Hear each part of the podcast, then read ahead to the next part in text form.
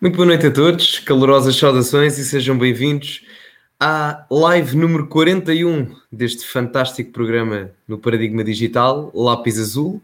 Comigo está o meu caro companheiro de debate desde há quase dois anos, um ano e meio, mais ou menos, um ano e meio, Miguel Macedo, aí está presente com o seu, com o seu cabelo Ronald Reagan, que faz sucesso nos comentários desta live. E antes de passar a palavra, Miguel, vou só cumprimentar as pessoas que já efetuaram comentários aqui. Agora ainda não tenho acesso à informação de quantas é que nos vêem neste momento, mas temos aqui Ricardo Soares, Bruno Marques, Sr. Primeiro-Ministro António Costa também está cá. E que diz, primeiro comentário, o tipo de linguagem nos comentários diz muito dos eleitores de extrema-direita. Ora, nem mais, Sr. Primeiro-Ministro, somos todos uns radicais. André, ALF, ui, ah, não, ok. Rafael Ribeiro, Luís Moreira, Nuno Reis, Nuno Lamelas Gomes, Pedro Almeida, Carlos Magalhães, Patrícia Oliveira, Lino Menezes, outro nome bastante engraçado, que é os seios do Marcelo. É, e a foto são literalmente os seios do Presidente da República, Marcelo. Presidente da República ou Vice-Primeiro-Ministro, às vezes não consigo perceber, mas, mas aí está ele. Bela foto. Nem, nem consigo ler o comentário com a foto aí. Uh, Daniel Almeida, José Gomes, bem, está aqui imensa gente, eu não consigo ler os comentários todos, sintam-se todos cumprimentados e vamos, vamos a mais uma live antes de passarmos uh, ao, à discussão do tópico de hoje, que é, que é as eleições, o rescaldo das eleições, a nossa perspectiva e análise. Vou passar a palavra ao Miguel. Miguel, como é que tu estás? Eu acho que o Miguel eh, está parado, não está? Escrevam aí nos comentários que eu acho que o Miguel foi abaixo. Digam-me, por favor, vou retirá-lo da live a ver se é possível. E não é, não é. Vamos continuar com o Miguel aqui. Mas bom, enquanto o Miguel não chega, vamos fazer um rescaldo das lives. Eu não sei se quem está aqui já viu o meu vídeo, portanto, eh, já tem alguma informação relativamente àquilo que eu penso eh, no caso destas eleições. E sem sombra de dúvidas, o maior vencedor, claro, tirando a parte da abstenção, e toda a gente acho que concorda com isso, exato, estão, aqui a comentar vocês, o Daniel Almeida diz parabéns à abstenção, sem dúvida. É que se formos a ver bem, nem 40% das pessoas votaram, porque creio que a abstenção teve um valor de 60,7%, o que faz com que 39,3% das pessoas tenham votado. Pá, é péssimo, é péssimo. Nas eleições europeias, nós tivemos 67% de abstenção. E tendo em conta que todas as eleições são importantes, termos uma eleição presidencial quase com tanta abstenção como umas europeias, que não têm tanta influência, é verdade, é grave. Isto é muito grave. Tudo bem que estamos em, estamos em tempo de pandemia e tudo mais, mas isto é muito grave. Um, e portanto a abstenção foi a grande vencedora. Mas o grande vencedor em termos físicos, e não pela sua proporção abdominal, foi o primeiro-ministro António Costa, mesmo sem conseguir concorrer. Uh, porquê? Marcelo, ganhando esta eleição com 60 e tal por cento dos votos, 60, qualquer coisa, mais ou menos, Uh, e Ana Gomes, tendo um segundo lugar bastante tímido, andou à volta dos 13%, mais ou menos, isto faz que se gere duas coisas. A primeira, a consolidação deste bloco central entre poder legislativo, neste caso poder executivo do governo, e o poder moderador do Presidente da República, e fortalece aquilo que é o pouco escrutínio que já existia neste primeiro mandato de Marcelo ao próprio governo, as leis a serem promulgadas como uh, o fim dos, dos, debates quinzenais e afins, uh, as desculpas constantes às asneiras deste governo, e nomeadamente às falhas, não só nas decisões económicas e nas decisões de intervenção social que o PS teve ao longo destes, destes últimos, neste caso, seis anos, quase seis anos, e isso será pouco benéfico para a democracia. Ouvimos falar muito de André Ventura ter 11%, é uma ameaça para a democracia.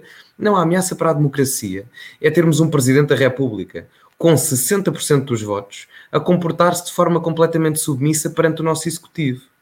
Portanto, termos os órgãos de soberania servem para limitar poderes, nomeadamente neste caso o Presidente da República limita o poder do Executivo e, e, e, sucessivamente com os restantes órgãos de soberania, tribunais e Assembleia da República. É para isso que eles servem. Vou só adicionar Miguel. Esperem só um momento, por favor. É, é para isso que eles servem. Uh, e quando, a partir do momento em que nós temos dois órgãos de soberania que funcionam apenas como um só, que neste caso o Presidente da República e o Governo a funcionarem como se fossem uma espécie de simbiose, a mesma coisa, é grave, porque aí perdemos sentido democrático e foi, foi o que andámos a perder nos últimos seis anos, mais ou menos, desde a saída do Governo de Passos Coelho. É claro que na altura com uma conjuntura bastante diferente, mas andamos a perder sucessivamente a nossa democracia. E a causa principal não é porque o candidato da hipotética extrema-direita tem 11 ou 12% nestas eleições presidenciais. Isso não é verdade. Estas 500 mil pessoas que votaram em André Ventura não eram neonazis que andavam escondidos debaixo da terra e lembraram-se, ao fim de 40 anos de democracia, olha, isto agora é que era muito bem para implementar o quarto Reich.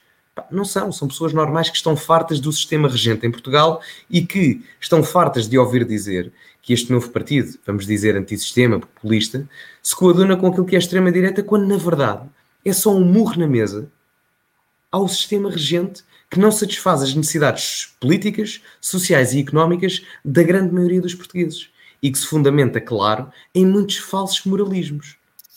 Esta foi só a minha introdução inicial. Vou passar agora a palavra ao Miguel. Uh, não sei se ouviste o que é que eu estava aqui a dizer, mas foste abaixo, já, já estás de volta. Não sei se. Não, eu foi na parte da apresentação, aqui o, o meu computador bloqueou todo, foi abaixo e uh, não ouvi mais nada. É, Mas, pelo que vi, já fizeste uma introdução à democracia portuguesa entre o Presidente da República e o Executivo, isso. não é? Mais ou menos isso. Entre o, o Primeiro-Ministro e o Vice-Primeiro-Ministro. Ah, Sabes que eu acho? Sim, sim. Sabes que eu acho que o, o, o, Rui Rio ficou com um bocado de ciúme. O, o, Rio, lá no fundo, não gosta muito do Marcelo, porque eles estão, eles estão a tentar ver de quem é que o Costa gosta mais. Sabes? É. Essa é a verdade. Essa é, estão a disputar o lugar de Vice-Primeiro-Ministro. É isso que me parece. Portanto, eles não gostam muito um do outro. Aliás, eu nem falei do CDS, vou falar mais, mais para a frente, mas ah, o, o Francisco, eu normalmente digo cultivem-se, não é? E, e o cultivo está associado a uma atividade com uma pá. O Francisco Rodrigues dos Santos, ao apoiar o Marcelo, precisava era de uma pá, mas para se enterrar, pelo trabalho poucos, pouco, pouco, bastante ingênuo que fez ao apoiar Marcelo Rebelo de Sousa. Eu acho que tinha sido mais benéfico para o CDS não apoiar ninguém do que apoiar Marcelo. Mas pronto. Um, Faz, faz tu a tua introdução. O... Ok, Gonçalo. Obrigado. Uh, antes de mais, boa noite a todos. Boa noite a ti, Gonçalo. Não tinha desejado boa noite. Um grande abraço para ti. Espero que esteja tudo bem contigo. Espero que esteja tudo bem aqui com estas 265 pessoas que nos estão neste momento a assistir. E no futuro, aqueles que vão assistir também, um bem-aja para eles todos. Para aqueles que estão a ouvir o podcast, um grande abraço também, abraços e beijinhos para todos. Vamos aqui ter uma conversa interessante e dizer algumas coisas que não são ditas aonde? na comunicação social, o quarto poder instalado. O quarto não, eu acho que ele já é o primeiro até, já está acima do Presidente da República, graças. Mas pronto. Fazendo a minha pequena introdução, hoje eu quero referir algumas. Ontem eu não tive com muita atenção, porque à hora que estavam a ser os resultados, eu, uh, eu estava num compromisso, eu não, não, não consegui de todo estar com atenção, mas a atenção com que eu tive foi suficiente para perceber algumas coisas. E hoje quero trocar aqui algumas impressões também com o Gonçalo, que ainda não falei com ele sobre isto, porque as pessoas pensam que nós dormimos no mesmo, no mesmo quarto ou algo assim do género, que somos casados e tudo, mas não. ainda não falei nada disto com o Gonçalo. Uh, portanto, vamos trocar aqui umas opiniões. Para fazer aqui uma pequena introdução, eu acho que uh, houve uma vitória estrondosa e essa foi de André Ventura. Isso não há sombra de dúvidas que o feito que aconteceu ontem e refiro-me uh, concretamente ao número de votos que o André Ventura conseguiu, é algo que nunca foi visto, eu repito, nunca foi visto em democracia. Ok? Nem o, nem o, o, o o, o, o, Mário Soares e o PS dos anos 70, 80 conseguiram resultados tão estrondosos como uh, na relação tempo, tempo-voto. Portanto, a maior vitória que nós temos aqui é do André Ventura.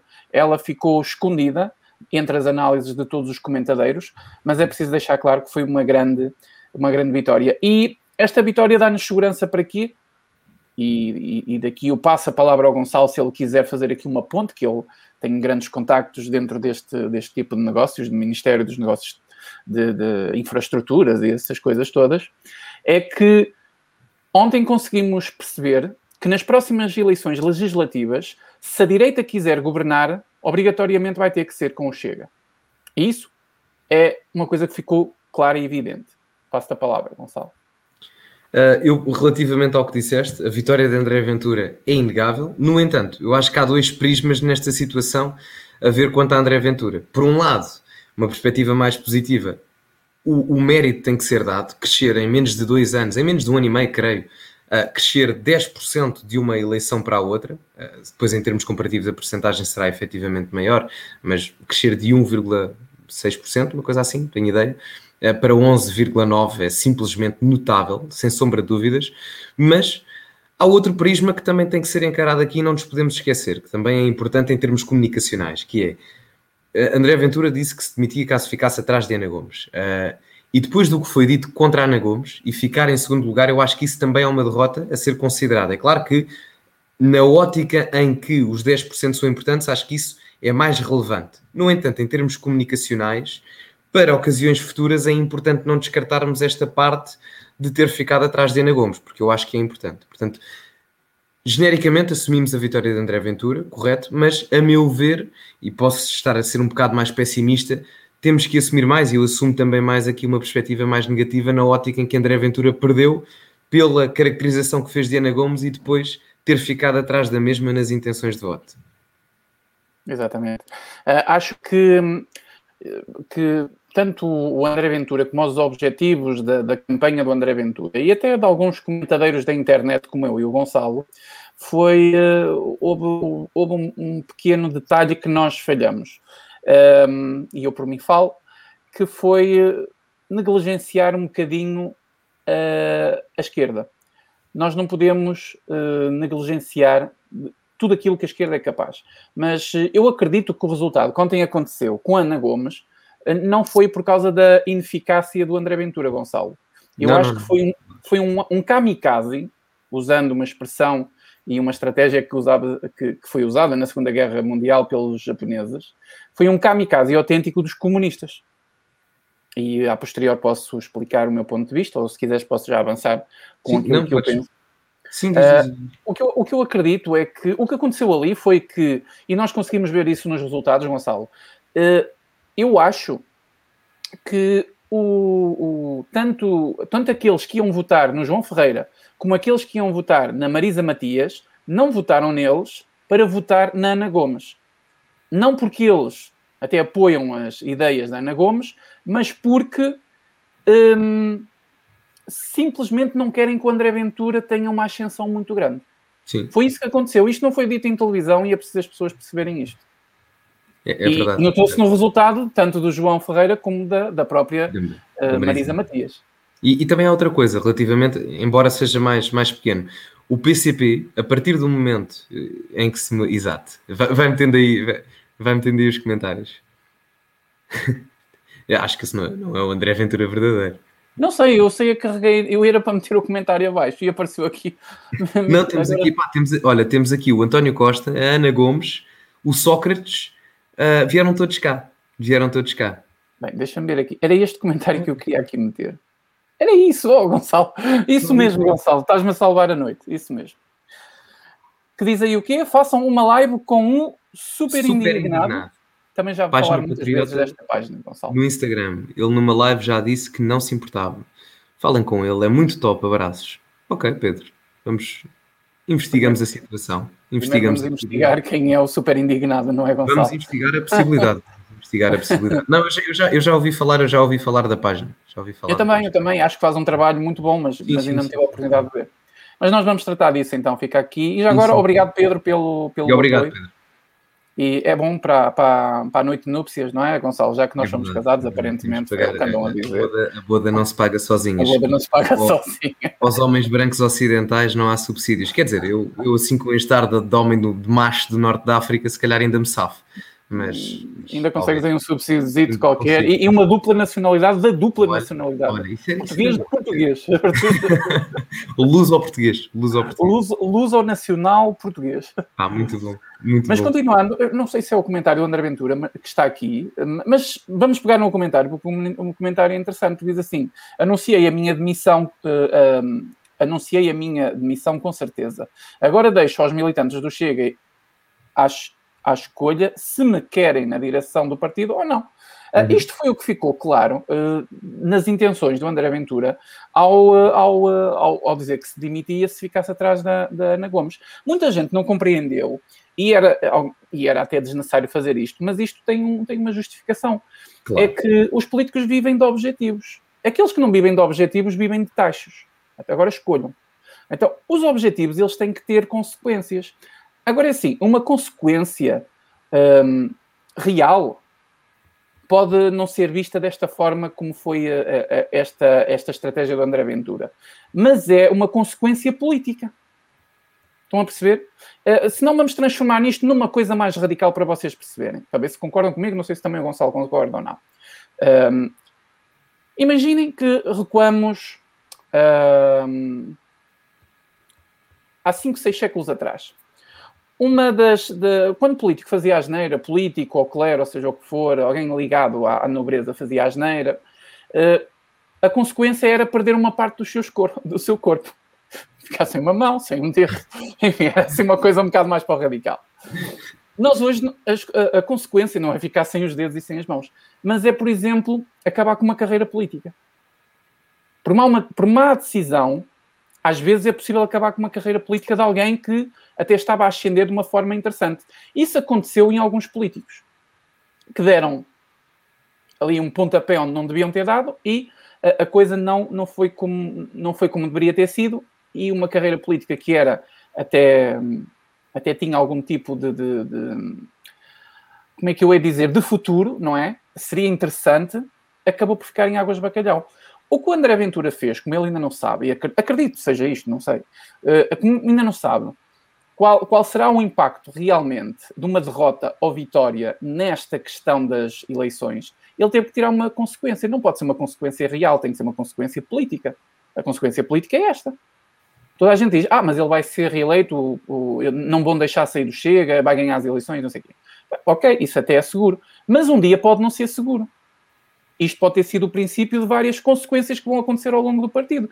Imaginem de, nas eleições legislativas, o André Ventura vinha outra vez com esta, este desafio. Se não ficar pelo menos em segundo lugar ou em terceiro, em terceiro lugar, não sei o quê, que se despediria da, da, da direção do partido. São consequências políticas.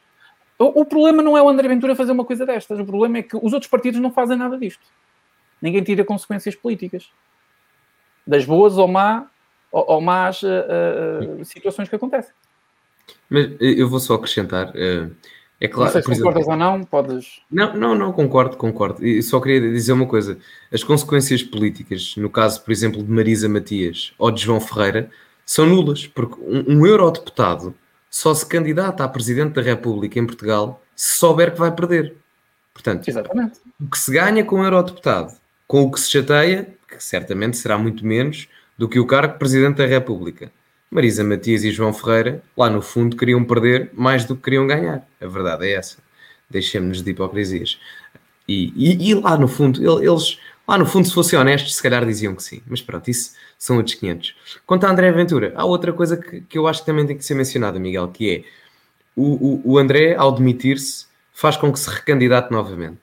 E a partir da sua nova candidatura, ele pode limar as arestas que faltam por, que estão por limar ainda dentro do partido através da sua nova candidatura.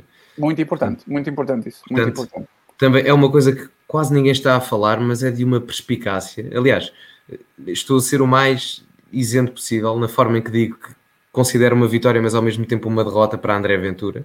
Mas é de uma perspicácia brutal a jogada que André Ventura faz quando diz: Eu, se ficar atrás de Ana Gomes, demite-me, mas claro, pode-se recandidatar novamente, como qualquer, como qualquer personagem política, e nessa recandidatura pode alterar estatutos, pode prever alterações à legislação do partido que tornam muito mais fácil a limpeza que André Ventura quer e tem que fazer dentro do próprio partido. Isso. Portanto, é de uma perspicácia muito boa, muito boa. E não é por ser André Ventura, se fosse qualquer outro a fazê-lo, teria os meus parabéns, porque é de uma perspicácia muito boa mesmo.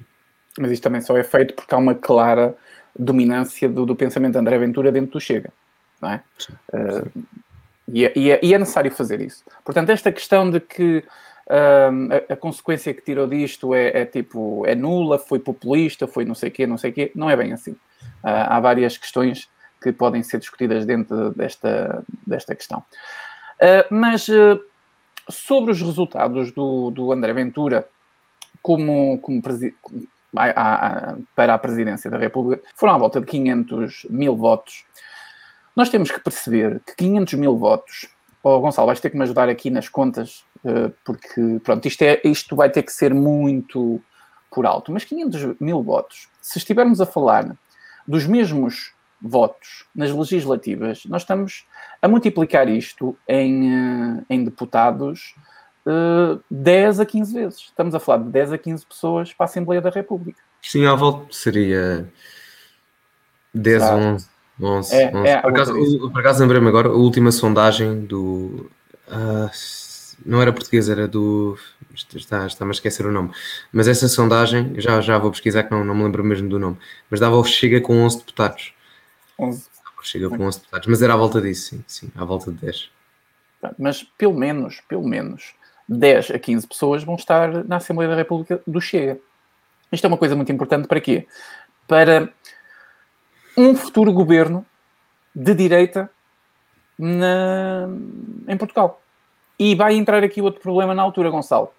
Outro problema que foi um bicho de sete cabeças para muita gente, que foi os Açores, tá? ainda continua a ser, é que o Chega, melhor, o PSD vai ter que negociar com o Chega nas próximas vai. eleições legislativas. E, e aqui vai entrar um problema do tamanho do mundo tanto para militantes e simpatizantes do PSD, como para simpatizantes e militantes do próprio Chega. Mas as pessoas têm que perceber uma coisa: não é de costas viradas que se vai conseguir alguma coisa. Essa fantasia de que o André Ventura tem que ser primeiro-ministro de forma direta e rápida não vai acontecer. Não vai acontecer. As próximas eleições legislativas, o Chega não vai ser governo porque vai ter uma maioria absoluta. Esqueçam isso. E mesmo assim, uma maioria direita vai ser muito complicado. Vai ser muito complicado, mas eu acredito que a esquerda também vai descer. Acredito que esta soberania total do, do PS não vai continuar uh, sempre. Pá, temos, mais dois, temos mais dois anos até 2023 e já aconteceram mais do que coisas justificáveis para o PS descer nas intenções de voto, mas continua com 40 e tal por cento as mesmas eleições que diziam que íamos ter mais de 70% de abstenção, as mesmas eleições que davam mais de 70% para, para o, o, Sim, mas repara, uh, o céu, quer dizer, eh, foram mas a questão é que nós... recorde, mas não foram tantos. Sim, não é? Sim mas a questão é, é mesmo essa. Nós já tivemos umas eleições legislativas com António Costa e com um governo bastante semelhante a este e o resultado foram 40 e tal por cento. Sim. Portanto, e já tinham, já tinham existido bastantes asneiras de 2015 a 2019. Portanto, deixa-me. Não, é? Além de Marcelo Rebelo além... Souza ganhou calmamente. Sim, sim, sim, sim, sim. Mas ganhou, foi uma, uma vitória estrondosa, no, no, no, mau sentido, no mau sentido, no bom sentido. Também já tinha feito coisas suficientes para que isso não acontecesse. Sim, sim, completamente. Isso, isso é a prova, é a prova dada, que não me surpreenderia nada que o PS conseguisse 40 e tal por cento dos votos. Porque o PS, o PS com 42%, mesmo com 39%, vamos assumir, consegue, consegue uma maioria. O, o Bloco de Esquerda com 6 ou 7%, já ficas com 55, 56, eh, 45, 46 mais ou menos. O PCP com 4 ou 5% chegas quase aos, aos, aos 50 e uns pozinhos do LIVRE, uns pozinhos do PAN, está feito. Está aprovado o Orçamento de Estado. Uh, eu, acho, eu acho que isso seriamente vai mudar, porque eu acredito que o Chega ainda vai crescer mais, ok? Vai crescer mais. Não podemos contar com o CDS. O CDS tem uma tendência ainda a. Ah, o CDS só. CDS só, só expulsa, entre aspas, Francisco Rodrigues dos Santos ou, ou expulsa-se a si próprio da sua própria existência. Sabes que, que, não é só o, o, o, Chicão que está ali a. É preciso haver uma limpeza de, do portismo. Eu já disse isto aqui, o portismo de Paulo Portas, para quem não percebe. A limpeza PP é preciso fazer dentro do partido. E isso ainda não foi feito. Eu não sei se vão conseguir fazê-lo. Enquanto essa limpeza não for feita, CDS não é CDS. Não é democracia cristã, como andam aí muitos uh, democratas cristãos a dizer que é. Não é. Não é. Ah, ok? O, o CDS próprio, de, das três ideologias que permite, a democracia cristã é menos representada neste momento. Sim, sim.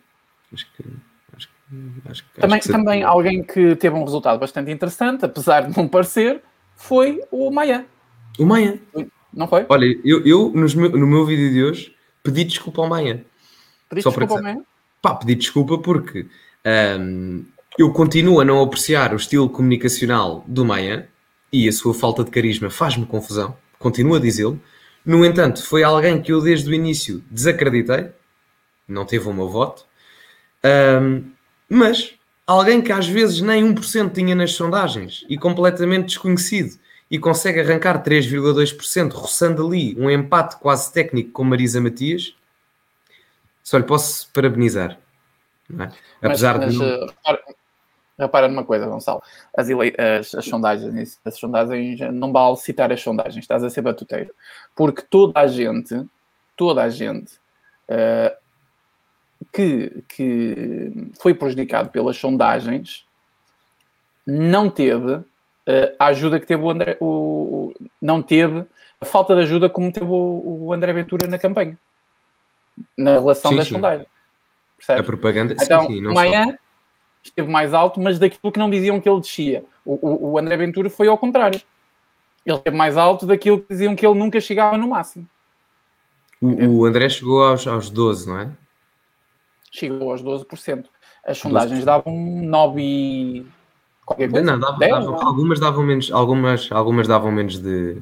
Algumas davam menos de 10, sim, sim. A, última que eu vi, eu acho que 9, qualquer coisa, ou 10, qualquer coisa. Uma coisa é certa, só foi uma ou duas sondagens que eu vi, o André Ventura em segundo lugar. O resto foi sempre em terceiro lugar, mas com uma margem bem segura da Ana Gomes. A margem não foi assim tão segura. Não. E se os comunistas do, do e, os, e se os comunistas do João Ferreira e da Marisa Matias não faziam um kamikaze de deixar morrer os seus candidatos para ir votar na Ana Gomes só para prejudicar o André Ventura, o André Ventura ficava seguramente em segundo lugar. Porque a Ana Ventura não tem estofo para um segundo Ana lugar. Gomes, Ana Gomes, pá, Ana Gomes. Ana Gomes, obrigado. Não tem qualquer estofo para um segundo lugar. Não tem. Não tem, não tem. Aqui, o que foi feito aqui foi exatamente isso. Foi o kamikaze dos comunistas para se... Pá, o, o objetivo deles é assim. O comunista é assim antes, antes de sermos fiéis, uh, quando, quando o comunismo é fiel a ele próprio, isso é, isso é uma verdade, sempre foi assim historicamente. Mas quando ele é ameaçado, ele faz qualquer coisa. Ele faz qualquer coisa. Vejam, vejam o que fez o Stalin com, com, o, próprio, com o próprio Hitler.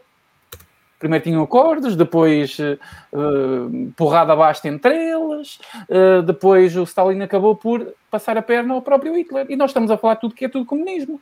Ah, sim, aquela treta, ah, nazismo é de direita. É, já passei essa parte. Estamos a falar tudo que é do mesmo.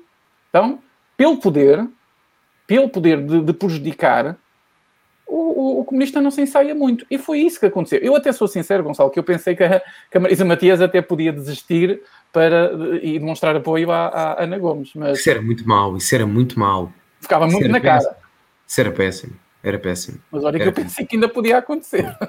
Não, és maluco. Não, quer dizer, do bloco de esquerda eu já espero tudo, mas não, não os tinha em consideração serem tão burros, não é? Não é? Por amor de Deus. Mas, é que olha, olha que acabaram por ser, porque repara o que aconteceu. Foi um resultado miserável da Marisa Matias. 3,5, não foi? 3,5, assim. assim, uma coisa, ficou pouco, pouco à frente do, à frente do Tino. O Tino o Tino quase pa, pa, passava. Uh, foi uma coisa estranha. E repara, e há, e há, aqui uma, uma divergência relativamente, uh, quer ao Mayan, quer, que, que, aliás, comparativamente ao Mayan e à, e à Marisa Matias. É que a Marisa Matias teve 10% há 5 anos atrás. 10,6 acho eu, ou 10,9, uma coisa assim. E agora tem 3,3. Portanto, diz muito do estado do Bloco de Esquerda. Exatamente. E, e, e, isto, eu já tinha dito isto em lives anteriores, aconteceu aquilo que aconteceu agora em Portugal, aquilo que aconteceu nos Estados Unidos. O voto não foi pró-Ana Gomes, o voto foi anti-Ventura, que é completamente ridículo. É completamente exatamente. Ridículo.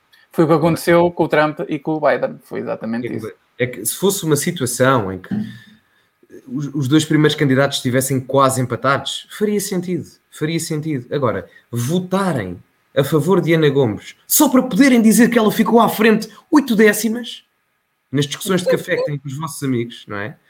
é, é por amor de Deus, mais, mais valia. Mesmo que André Ventura ficasse em segundo, isso, o simbolismo, tudo bem, ok, pronto, fiquem lá com isso. Mas eu acho que era mais viável, tendo em conta que Marcel ganha com 60%, isto em termos de comparação futebolística, Marcel é como se, isto é como se fosse a Liga Francesa e Marcel é o PSG. Mais valia as pessoas votarem naquele candidato em que acreditavam mais. Se os radicais do Bloco gostam mais de Marisa Matias, então deviam votar Marisa Matias. Se bem que eu pessoalmente acho que a Ana Gomes é muito mais radical do que, do que Marisa Matias, mas pronto. Um, tenho, quase certeza, tenho quase a certeza que um, a, a, a líder do, do Bloco de Esquerda, a Martins, como é que se chama? ah, uh, Catarina, Catarina... A, Catarina, a Catarina Martins, eu tenho quase a certeza que ela votou na Ana Gomes. tenho quase a certeza. admiro o discurso mais o discurso mais feminista da campanha foi sem dúvida da Ana Gomes muito mais que a Marisa Matias a Marisa Matias parecia uma proletária do Partido Comunista, sempre a falar nas desigualdades dos trabalhadores e etc, etc. O, o João Ferreira, por isso, é, por isso é que o João Ferreira se focou tanto na Constituição, porque a Marisa Matias roubou-lhe o discurso da, dos operários. A Ana Gomes roubou o discurso à Marisa do feminismo, e isto ficou aqui um bocado trocado. Só faltava ao Marcelo roubar o discurso dos ciganos ao Ventura. E o Tino roubar o discurso das privatizações ao Maia. Pá, era lindo. ficou uma troca. E depois é esse o problema. Repara que esta troca de discursos nota, denota bem aquilo que é a esquerda, neste caso a esquerda radical, não a esquerda moderada. A esquerda moderada é muito importante para um país, ok? A esquerda moderada é muito importante para um país. Por isso é que temos Rui Rio e o PSD. Um, eu estou farto de dizer isto e vou continuar a dizer. Porque a esquerda, o PSD é um partido neste momento de esquerda moderada. Centro, se quiserem, vá. Mas é um partido. E o próprio Rui Rio admite isso. No, no, no aniversário da morte de Sá Carneiro, há um vídeo do Rui Rio que diz: Sá Carneiro é a minha grande referência um homem de centro, centro-esquerda, tal e qual como eu, uma coisa assim do género. E não há mal nisso. A esquerda moderada é importantíssima, ok? Tanto que o Chega, um partido de direita consciente, que não quer extremismos, alia-se a um partido da esquerda moderada para governar o país de melhor forma, da melhor forma possível. Daí se conseguir aliar ao PST, como fez nos Açores, e de forma previsível irá fazê-lo em 2023. Portanto, é, é, importante termos esta, esta percepção. Se bem que eu, eu ia dizer, esta troca, esta, esta, esta, troca de ideias relativamente à extrema-esquerda, no caso de Ana Gomes, Marisa Matias e de, e de João Ferreira, demonstra muito aquilo que é a base ideológica neste momento e a base de propostas dessa mesma, dessa mesma parte do espectro ideológico a nível político, porque estão perdidos. A única coisa que os une neste momento é o ódio, não diria o ódio, mas a discrepância, ou, ou melhor, a discordância que existe perante André Ventura acho que essa é a única coisa que os une. Não é a batalha dos trabalhadores, não é a classe operária, não é os, os direitos feministas, etc, etc. Isso é, isso é carne para canhão. O que os une neste momento é contraporem e conseguirem contrapor todos juntos que não conseguem, e, e mesmo quando conseguem, acho que o único candidato que conseguiu fazer isso nesta, nesta eleição presidencial e nesta campanha foi o único que não entrou com a argumentação da extrema-esquerda e da esquerda radical. Porque se querem combater determinado tipo de proposta, seja ela populista ou não, não será certamente com a abordagem que a esquerda radical, ou a extrema-esquerda em Portugal, neste caso os candidatos João Ferreira, Marisa Matias e Ana Gomes, fizeram nesta eleição. E a prova está aí. Uma candidata que era do Partido Socialista, mesmo não tendo o apoio do Partido Socialista, conseguir 13% numa eleição. Tudo bem que ficou em segundo lugar atrás de André Ventura. Mas Ana Gomes pertencia ao PS que tem 43 anos, ou 45 anos, uma coisa assim. André Ventura pertence ao Chega que nem dois tem. Portanto, há aqui uma coisa que tem que, que, tem, que, tem que ser debatida e tem que, temos, temos que pôr os olhos na realidade, porque a extrema-esquerda está a perder terreno. E ainda bem, ainda bem. Na União Europeia já se. Eu não sei se. Ah, ok. Como a tua imagem estava a parar. Na União Europeia já se, já se condena ao comunismo de forma igual ao fascismo. E a mesma coisa tem que ser feita aqui em Portugal. E era uma coisa, como tu costumas dizer, era uma coisa não para amanhã, mas para ontem. Uh, portanto, Acho que estamos. Esta eleição foi, foi um bom caminho para isso. Olha, Gonçalo, deixa-me dizer aqui uma coisa. Um, a brincadeira tem graça e tal, mas quando exagera é demais. O pessoal que está aqui, que criou perfis de, políticos, uh, a brincadeira é engraçada, mas tenham calma aí, porque por causa dessas brincadeiras não dá para o pessoal estar a participar. Ah, bom, eu não vou querer bloquear ninguém por causa de uma coisa destas, que é uma coisa, não é? Portanto, é, é, é, é, foi um exagero. Um ou dois até é graça, mas o que é demais é moléstia. Portanto, o pessoal que se controla aí, porque eu não quero bloquear, porque acho que não vale a pena, porque isto é pessoal porreiro que está aqui, mas tem que controlar aí a brincadeira, está bem? Porque eu quero ver mais comentários. Por causa destes comentários que não estão a acrescentar, é só, é só comédia, é só piada. E este cara está ao meu lado, ainda se está a rir e que não deve rir. Vai ver os comentários que eu te mandei no privado, se faz favor, Gonçalo. Vocês controlem aí a, a coisa, está bem? Para, para ver se se as pessoas participam de forma mais séria, tá bom? Eh, eu, eu, bloqueava esta gente toda se eles fossem mesmo os, verdadeiros. Estou a brincar. Todos são bem-vindos. Não, é, mas... não é pá, a sério, não, isto, isto tem piada, mas imagina, depois se, se tiram lugar à malta, podem estar aqui e escrever de vez em quando, mas a partir do momento em que isto começa a ser abusivo, é que até já criaram uma conta falsa do homem das pizzas de José Sócrates. Exatamente. Uh, pá, começam a exagerar um bocado, é uma brincadeira de vez em quando, é engraçada e tal, mas uh, está, estão a abusar, estão a abusar e estão a tirar um bocadinho o, o, o, raciocínio das pessoas que estão também a assistir e que querem participar. É que eu não consigo ver mais comentários nenhums, ou não sei do António Costa, do Marcelo Belo Souza, do Chicão e não sei o quê. Então, pessoal, vamos controlar, porque eu, de boa fé, de boa fé, eu bloqueio. Está bem? Vá, um abraço aí para, para todos. Não sei quantos são que estão aí, não sei se é, se é de boa ou de má fé, mas uh, há aqui pessoas um bocado estranhas. Epá, obrigado, obrigado por este momento de comédia. Controlem só aí. Mas, é, controlem aí que é para, para toda a gente participar, tá bem? Principalmente nesta live que é um bocadinho mais séria e que nós estamos aqui a tentar dizer coisas que a comunicação social não disse. Às vezes nós fazemos lives para relaxar e vocês ficam para aí à vontade e está tudo. Mas aqui vamos levar a coisinha um bocadinho mais a sério, tá bem? Um abraço para todos. Já agora, Gonçalo, deixa-me dizer outra coisa. Para o pessoal que está no meu Facebook, tá bom? Neste momento no meu Facebook, desculpem, pelos dados que estão aqui, tenho 55 pessoas a assistir, o que é pouco, mas pronto, paciência. Eu com 10 mil pessoas tenho 50 a assistir. Um, mas eu peço-vos, no Facebook principalmente, partilhem a live.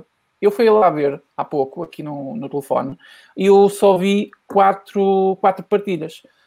O, no Facebook, para termos mais engajamento, é preciso fazer partilhas. Aqui no YouTube, é preciso dar likes. Portanto, eu peço aí às pessoas que estão no YouTube, um abraço para todos mas deixem uns likes, que é por causa do partilhem, engajamento. Partilhem, partilhem e partilhem à força toda, tá bom? Era só isso, Gonçalo, podemos continuar. Uh, onde é que nós íamos agora? Íamos não sei para onde, por isso íamos... podemos continuar. Ah, não, estávamos a falar, estávamos a falar da, do facto da extrema esquerda, a esquerda radical, estar completamente perdida ideologicamente naquilo que ah, é. Sua... Sabes, eu ia te dizer uma coisa interessante que o André Ventura até disse isso lá no discurso dele: é que o André Ventura sozinho teve mais votos que aquela gente toda. Isso foi muito bom, foi muito bom. É, yeah. é, é, é, uma, é uma questão que não está a ser explorada pela comunicação social, mas temos que perceber que o, o Gonçalo disse isso há pouco. O Chega tem dois anos nem isso, acho eu. Nem isso, tem um ano e. Tem, é. tem um, ano e nove meses, acho que aquilo é de abril, o partido é de abril de 2019, acho eu. É tão pouco, tem, tem pouco mais de um ano e meio, aliás, não é dois anos. Reparem que é, é são as terceiras eleições, que o Rismo Gonçalves estiver errado, que eles participam, que foram europeias, legislativas, presidenciais legislativas e presidenciais. Claro que Sim. teve os Açores também, podemos considerar uma quarta eleição, mas estamos a falar Sim. assim, pronto, de forma geral, três, Genérico. quatro eleições. Sim, sim. E conseguiu um resultado fantástico. Fantástico. E é, um, e é um partido vamos ter aqui que ser todos sinceros, tem muitos problemas que têm que ser resolvidos. O André Ventura, e agora convido Gonçalo a passar por uma coisa também muito interessante, o André Ventura vai ter a difícil tarefa de criar uma, uma intelectualidade dentro do próprio, próprio partido, preparar uma equipa, porque as próximas eleições vai meter lá gente para cacete, como nós já falamos aqui. 10, 11, 10, 11 pessoas. 10, a Aventuras só há um. É ele. Ele vai se multiplicar. Nós tem que haver, pessoas, não é? Tem que haver, tem que haver, tem que haver base intelectual e com capacidade de oratória para conseguir nivelar aquilo que André Ventura faz lá dentro. Exatamente. Espero, espero bem que alguém convide o Gonçalo para fazer parte. Fica aí. Essa, as dicas ligeiras, essas dicas ligeiras, amigo. Não, mas, mas João Gonçalo, isto é uma coisa muito importante. É preciso preparar o não, partido para uma coisa séria que vem aí. Sim, sim, sim. Não, sim, sim. não é verdade. E, e, aliás, eh, o, o Chega já teve esse, esse problema, entre aspas, a quando se falou da, da substituição de André Ventura no Parlamento para a campanha eleitoral das presidenciais. Não sei se te recordas sobre a substituição. Desculpa, Porque... eu não percebi o que disseste. Houve um cortezinho, não sei se foi meu, se foi teu. Eu não percebi okay. o que disseste. Não, não... não, não, não. Este problema, entre aspas, já tinha sido colocado quando André Ventura pediu a pausa de, da profissão de deputado durante duas semanas ou três semanas para a campanha eleitoral presidencial. Ah, isso, isso, isso, isso, sim, sim. Isso já tinha gerado uma grande controvérsia dentro do partido e até fora dele, em termos da comunicação social. Exatamente, exatamente. Portanto, uh, acho que o André Ventura tem que, tem que apostar bem é, vai ter. Vai, é um caminho difícil pela frente. É preciso gente capaz, é preciso gente diferente. É, para ser antissistema, tem que se dar acima de tudo o exemplo. Portanto, o André Ventura tem uma missão muito difícil pela frente. Agora, claro, vem a fase de, novamente das eleições uh, internas e uh, a posterior é uma fase muito complicada. O, o, partido tem passado por algumas modificações, sou sincero, algumas eu não esperava que acontecessem, mas que hum, vai ser interessante de, de, perceber. Dois anos passam a correr para preparar um partido com o crescimento do Chega. Completamente, okay? completamente. É. é que a brincar, a brincar, já vamos a meio, quase a meio de uma legislatura. Pois é. Portanto, portanto é, é, uma, é uma perspectiva que tem que ser, não sei se já é falada dentro do partido, mas tem que ser abordada, sem dúvida. Um, e o mesmo se aplica a outros partidos, neste caso, a Iniciativa Liberal.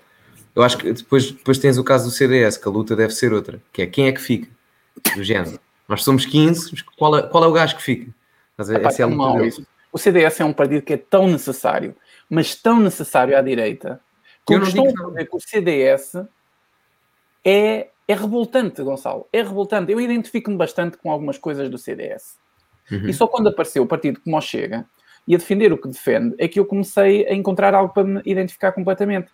Mas eu admito que antes do, do Chega, antes do André Ventura, eu não tinha mais ninguém a não ser o CDS e mesmo assim eu nunca arriscava nada no CDS. Cheguei a apoiar, conheço algumas pessoas, apoiei alguns movimentos, mas o CDS é um partido que é necessário à democracia se for realmente uma democracia cristã. É que eu acho que os próprios democratas cristãos que estão dentro do partido e apoiantes esqueceram-se que é uma democracia cristã.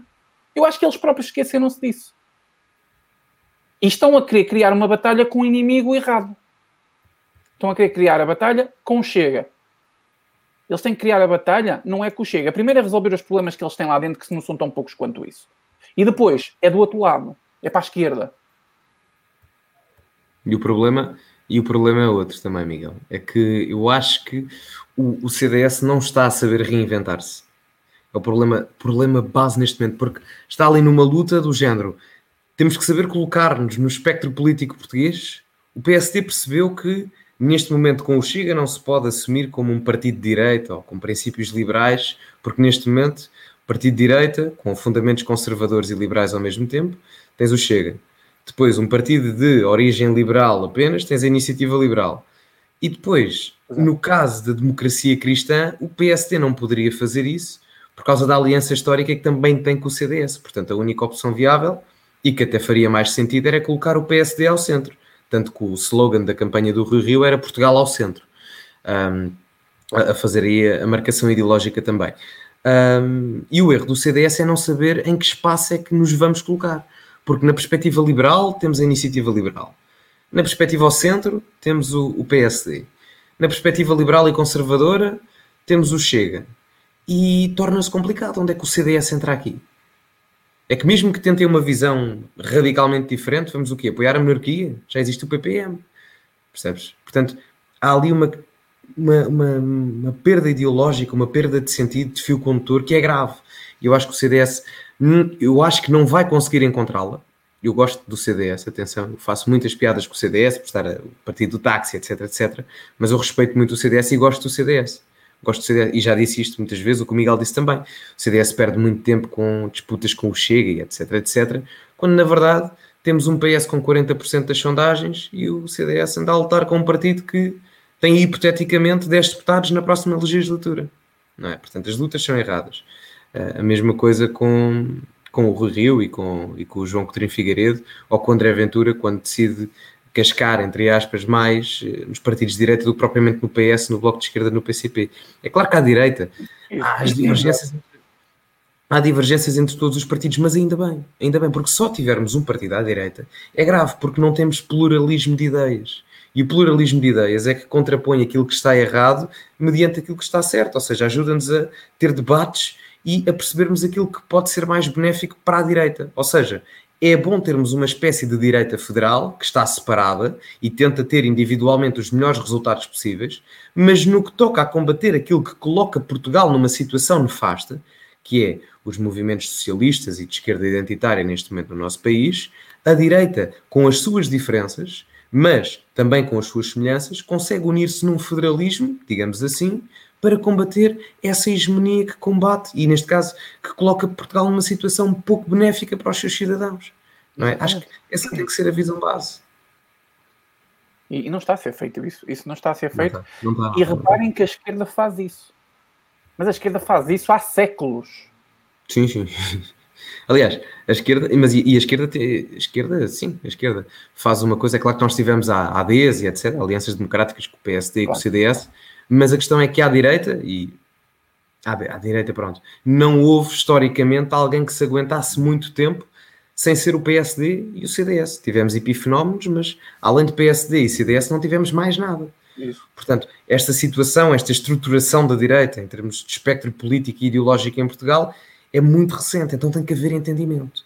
Porque há, aqui são diferentes, claro, até porque uma faz parte de uma base tradicional democrática e outra, a Iniciativa Liberal e o Chega, faz parte de uma, não quero dizer revolucionária, acho que é muito forte, mas de uma, de uma, uma espécie de antissistema. Eu até às vezes digo que a Iniciativa Liberal, em determinadas medidas, nomeadamente no paradigma económico, é mais antissistema do que o próprio Chega.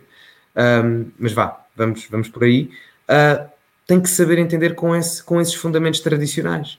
Porque, vejamos, o próprio Bloco de Esquerda, que é um partido com 20 anos, soube entender-se com o PS, que é um partido que tem quase 50, é? para conseguir governar.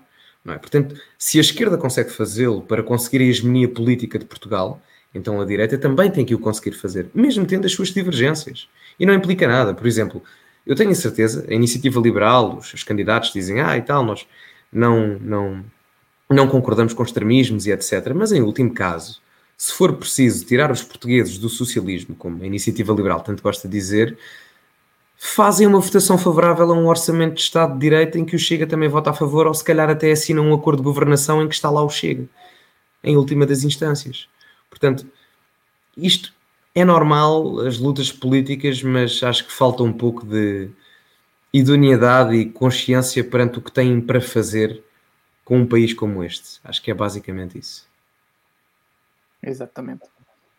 Um, não sei, Gonçalo, se, se calhar vir aqui algumas perguntas. Sim, sim, antes de continuarmos, um, malta aqui, tinha aqui isto muito para trás. Uh... Pessoal, eu já avisei, eu agora não aviso mais, eu agora dou, agora dou kick, como se costuma dizer, agora bloqueio. Desculpem lá. Ah, mas só temos só temos a, aqui malta um, a comentar do Senhor das Pisas do Sócrates e eu, te, eu, por acaso, olha, eu vi isto, eu vi isto, alguém me disse isso. A Irene Pires está a comentar: Ventura seria eleito na Namíbia. O Ventura acho que ganhou com maioria absoluta na Namíbia, nos votos dos imigrantes. o Ventura ficou em segundo no continente africano. Isso só mostra que o povo africano é conservador. Ao contrário, querem passar que é comunista. Eles são é dominados pelos comunistas, que é diferente. Yeah. Pobres coitados. Completamente. Um, calma, estou aqui a ver. Um... O povo africano, no sentido portugueses que estão lá, obviamente. Sim, um, palopes e imigrantes. Africano, africano, não é? Sim. é? Angolanos e assim. E é mais aquela treta do racismo e não sei o quê, não sei o quê. Exato. E, e, exato. Grande parte dos portugueses ou portuguesas que estão no continente africano, possivelmente estão casados, não digo todos, mas alguma parte, com africanos ou africanas, não é? Racistas, malditos. Completamente. Esses identitários, esses identitários. Esses filhos mestiços. Meu Deus, é sério. Estou uh, aqui a ver. Pá, depois é, é, é uma, só uma... Uma, uma, pergunta aqui do. Uh, ah, okay. Do. Quem? Ti, Tim Trimpolin. Gonçalo Tim, e Miguel. Tim Trolin, acho que é assim. Tim Trolin, Tim, Tim, Tim Trolin, Tim Trolin.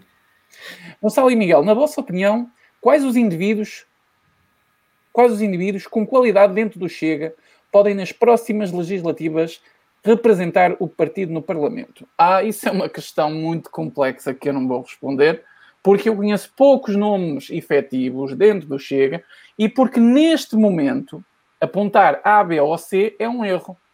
Porque quer, quer, seja quem for o comentador, seja da esquerda ou da direita, que faça uma previsão neste sentido, não está a ser profissional e eu não o vou fazer porque é muito cedo para o fazer. Não sei se o Gonçalo quer uh, arriscar alguns não, nomes.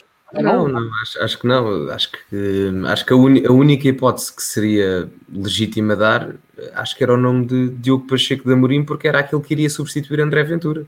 Estamos a falar de pessoas que já são vistas na política e com experiência, não estamos a falar de pessoas que até podem ser indivíduos com qualidade, não é? Pacheco Sim. Amorim, ele tem experiência, sabe como funciona, tem, tem, tem estofo para estar numa Assembleia da República. Agora, as opiniões diferem se é, se é o melhor sim, ou não. não é? eu, estou, eu estou a dizer isto na ótica em que iria, era, era ele que iria substituir André Ventura, portanto. Mas acho que aí é uma, uma questão institucional, não é? Acho que é mais. Espero que é uma pessoa que eu não simpatizo nada. Uh, Deixa-me ver aqui. Havia aqui uma pergunta que era. Espera aí. Uh, ah, exato, do Pedro Candeias.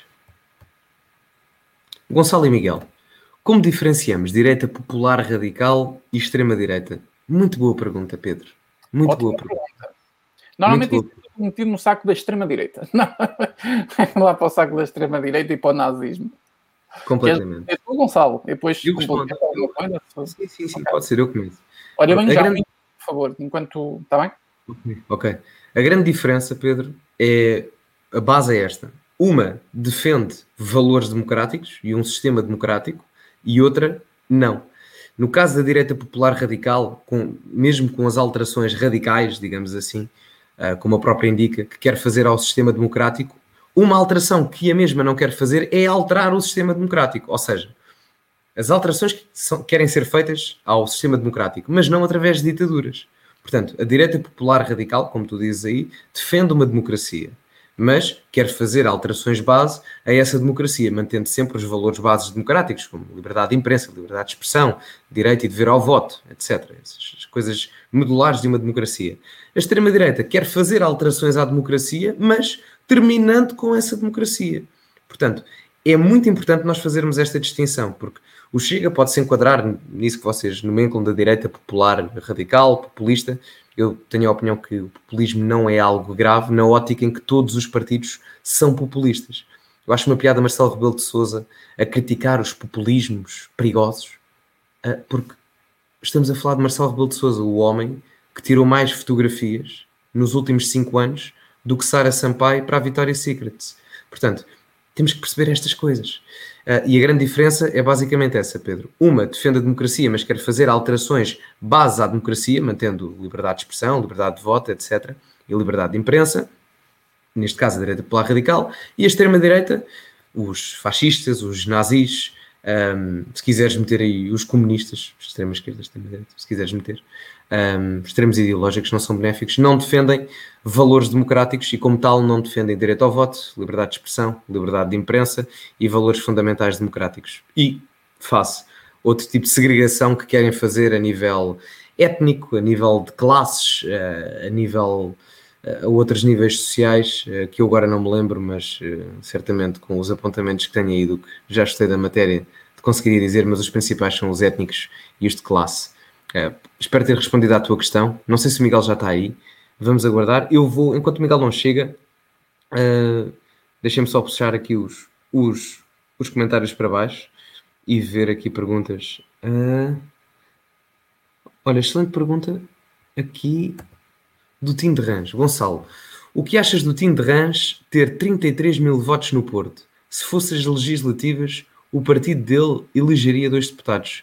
Não, não, não, a sério, elegeria, não sei qual é a, a, a proporção de, de, deputados tendo em conta os 33 mil votos, mas supondo que é, é excelente, é excelente, portanto, uh, mas acho que é diferente, é diferente as presidenciais com as legislativas, porque nós nas presidenciais votamos em pessoas e o fenómeno de Rãs, epifenómeno, não é? Porque aparece de 5 em 5 anos, é muito mais notável do que o partido que ele lidera, que é o RIR onde se destaca muito mais o partido. Acho que há uma grande desconexão entre Tim de Rãs e entre o partido RIR.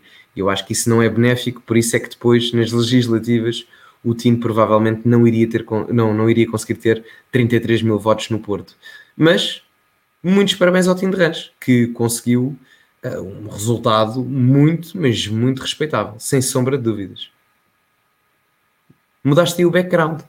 É, mudei, tive que mudar o spotzito e então demorei mais por causa disso, acabei por perder o fio à meada.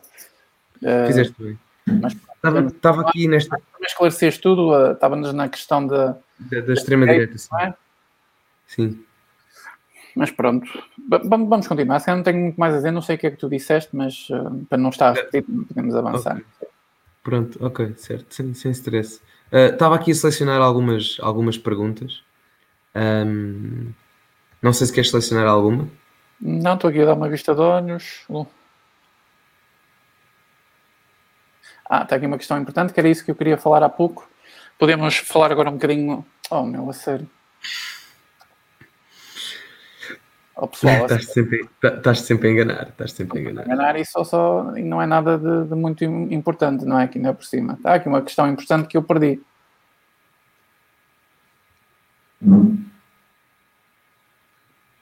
Já perdi, mas estavam aqui alguém a perguntar, não sei quem é que perguntou, o que é que nós achamos da transferência de votos dos comunistas para o Chega no Alentejo?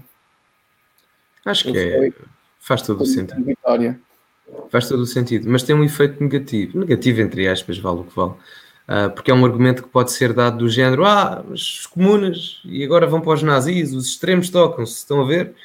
Não, uh, a substância de voto que foi transferida do PCP para o Chega explica-se de uma forma muito simples que não tem a ver com um conceito ideológico, que não tem mesmo, tem a ver com os problemas que determinadas regiões no Alentejo sofrem com a comunidade cigana e o PCP, não abordando esses temas, o Chega abordando e as pessoas votaram no Chega por causa desse problema em específico, nomeadamente em, em comunidades como Moura um, e outras.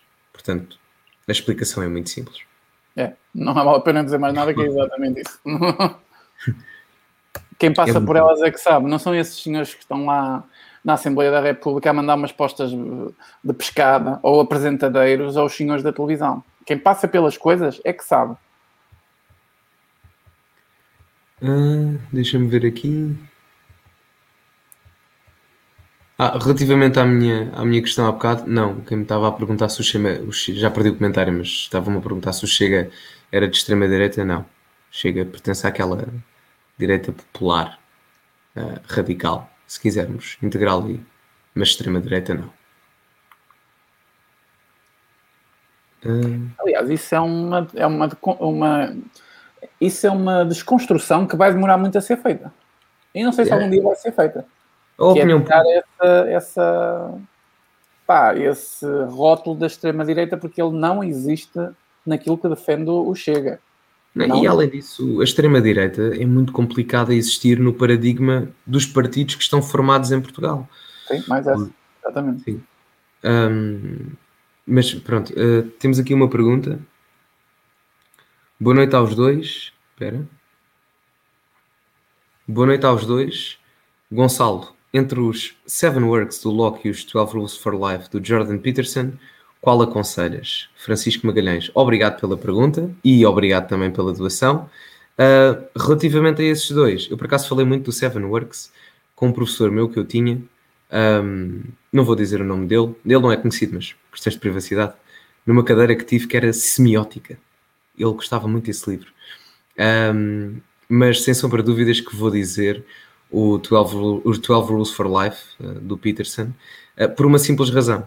Um, no caso de Locke, estamos a falar de um homem que já viveu há séculos atrás e, embora em muitas matérias seja contemporâneo um, à sociedade atual, sem sombra de dúvidas, e é um dos pensadores base e medular daquilo que é a sociedade ocidental, eu acho que se nós perdermos as bases e os pensamentos de Locke, nós perdemos a sociedade judaico-cristã que eu quero defender e acredito que é a melhor solução para um mundo melhor. Uh, mas no caso, e, e não obstante isso, no caso do 12, do 12 Rules for, for Life do, do, do Peterson, uh, acho que aborda questões mais recentes e, e embora não seja um, um, uma obra tão política, um, acho que é mais uma obra de. Eu não diria autoajuda, porque acho que o fundamento do, do, Peterson é imenso e dizermos que é apenas um livro de autoajuda soa muito a uma espécie de livro escrito pelo Gustavo Santos, não é nada disso. Ele tem muito fundamento e com, e com bastantes comparações políticas e foi também por isso que o Peterson ficou, ficou conhecido. Uh, mas sem dúvida o 12, o 12 Rules for Life e a minha regra favorita uh, desse, desse livro é sem sombra de dúvidas uh, não, não me lembro propriamente da quote, mas é da ideia é não assumas que alguém que está a debater contigo sabe menos do que tu. E isso é muito importante. Isso é muito importante. E portanto, entre os dois, o 12 Regras para a Vida do Jordan Peterson, sem sombra de dúvidas, e arriscar-me até a dizer que é o meu livro preferido de sempre. Só tenho 21 anos, mas é o meu livro preferido de sempre. É um grande livro, sim, sim. Eu também li esse livro do, do Peterson e foi um grande livro. Eu gostei muito da parte em que ele dá uma lição de moral muito interessante uh, aos pais de hoje. Uhum, uhum. à educação dos seus filhos, que é um problema gravíssimo, que ela está a ser entregue a quem? Ao Estado. E é uma função dos pais. Acho que o Peterson conseguiu descodificar ali coisas interessantes. E concordo com o Gonçalo, dizer que é um livro de autoajuda, ou a pessoa que leu não percebe nada, ou então quer uh, algum tem algum objetivo menos, menos honesto para dizer isso.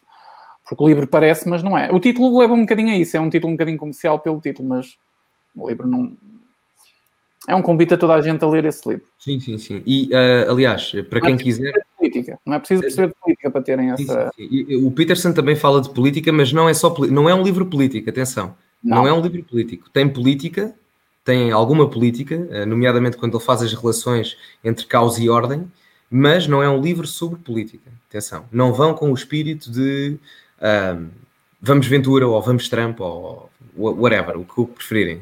Vão com uma mente aberta a ler o livro. E para quem quiser, um, eu não sei se já foi lançado, eu acho que já. Um, o, o, Peterson já lançou o novo livro dele, para quem quiser, que é o 12 More Rules for Life. Uh, portanto, uma continuação do, é, uma continuação do próximo, e eu acho que até tirei print um, à, à, à, regra favorita deste novo livro. Eu ainda não o li, mas quero muito ler. Ele, ele vai publicando às vezes uh, nos seus, uh, nas redes sociais, YouTube também, um, e eu vou, vou vendo. Uh, e há uma, já vou ver ali que eu já não me recordo, ainda não li o livro, e já, já vos digo qual é que é. Mas aconselho vivamente, eu vou comprar o livro assim que possa, e aconselho muito uh, as vossas pessoas a lerem Jordan Peterson, porque é extremamente importante para o cultivo da nossa mente, sem sombra de dúvidas, sem sombra de dúvidas. Não obstante a qualidade de Locke. Uh, atenção aí ao SPA, se faz favor. Ao política, opinião política by Gonçalo. Atenção ao SPA. É, é, é, é a milionésima vez que eu te vejo essa pergunta sobre o ERG. Nós já vimos. Não faças SPA, está bem? Nós vamos responder essa questão daqui a pouco. Da... Ah, Posso só, posso só dizer uma coisa? Só, só, só relativamente ao Peterson. Eh, ele lançou um livro, mas é mais caro, uh, substancialmente mais caro que o 12 Rules for Life, que é o Maps of Meaning, The Architecture of Life. Uh, mas acho que custa à volta de 50 euros. Ainda não o li, mas tinha curiosidade um dia mais tarde. O livro é mais antigo, é de 99, se não estou em erro. Portanto, para quem quiser, para os interessados também, investigue. É, fica aqui os conselhos, bom perceber o que é que as lulas têm a ver com os seres humanos, também é uma ponto muito interessante para perceber. É, as, as lagostas, as lagostas. As lagostas, as lagostas, exatamente. Lagostas. Portanto, quem puder, o livro também não é assim tão caro, quem puder. Não é à volta de entre 10 e 15 euros, já não lembro quanto é que este tem altura. Mas... Agora se calhar até está, consegue encontrar o mais barato e tal. Sim, sim. Mas pronto, vamos então responder aqui à pergunta do homem, porque se pá, eu, eu, eu antigamente eu não prometia que quicava, eu quicava mesmo. Agora estou mais moderado, realmente. Estás. Liberalizaste, São Miguel. Ah, fogo, nem digas isso Estou a brincar. Não te zangues comigo. Olha que usamos. Mas vamos responder então aqui à pergunta do, do deste perfil, do Opinião Política vai Gonçalo. Um, o ERCT é, é extrema-direita? mais uma vez, nós vamos bater no assunto que ainda há pouco batemos sobre uh, a direita popular radical e a extrema-direita.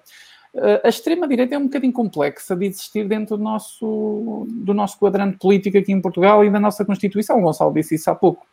Uh, é muito fácil rotular todos os partidos como extrema-direita. O problema do, do, do ERGT, que é o antigo PNR, é que ele tem uma história já bastante negrida Agora, o partido em si não defende nada que seja inconstitucional e que esteja ligado aos modernos movimentos da extrema-direita.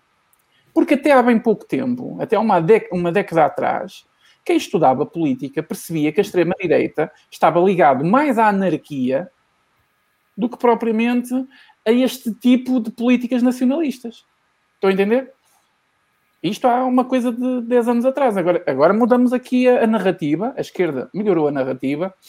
o tempo evolui, é claro, os tempos uh, mudam. Quem fala muito disso é o, o Jaime Nogueira Pinto, num livro dele, que eu agora não me recordo do livro, mas há um livro que ele descodifica muito bem este, esta questão da extrema-direita, direita radical, ou só direita conservadora, direita popular, direita centro, não sei o quê.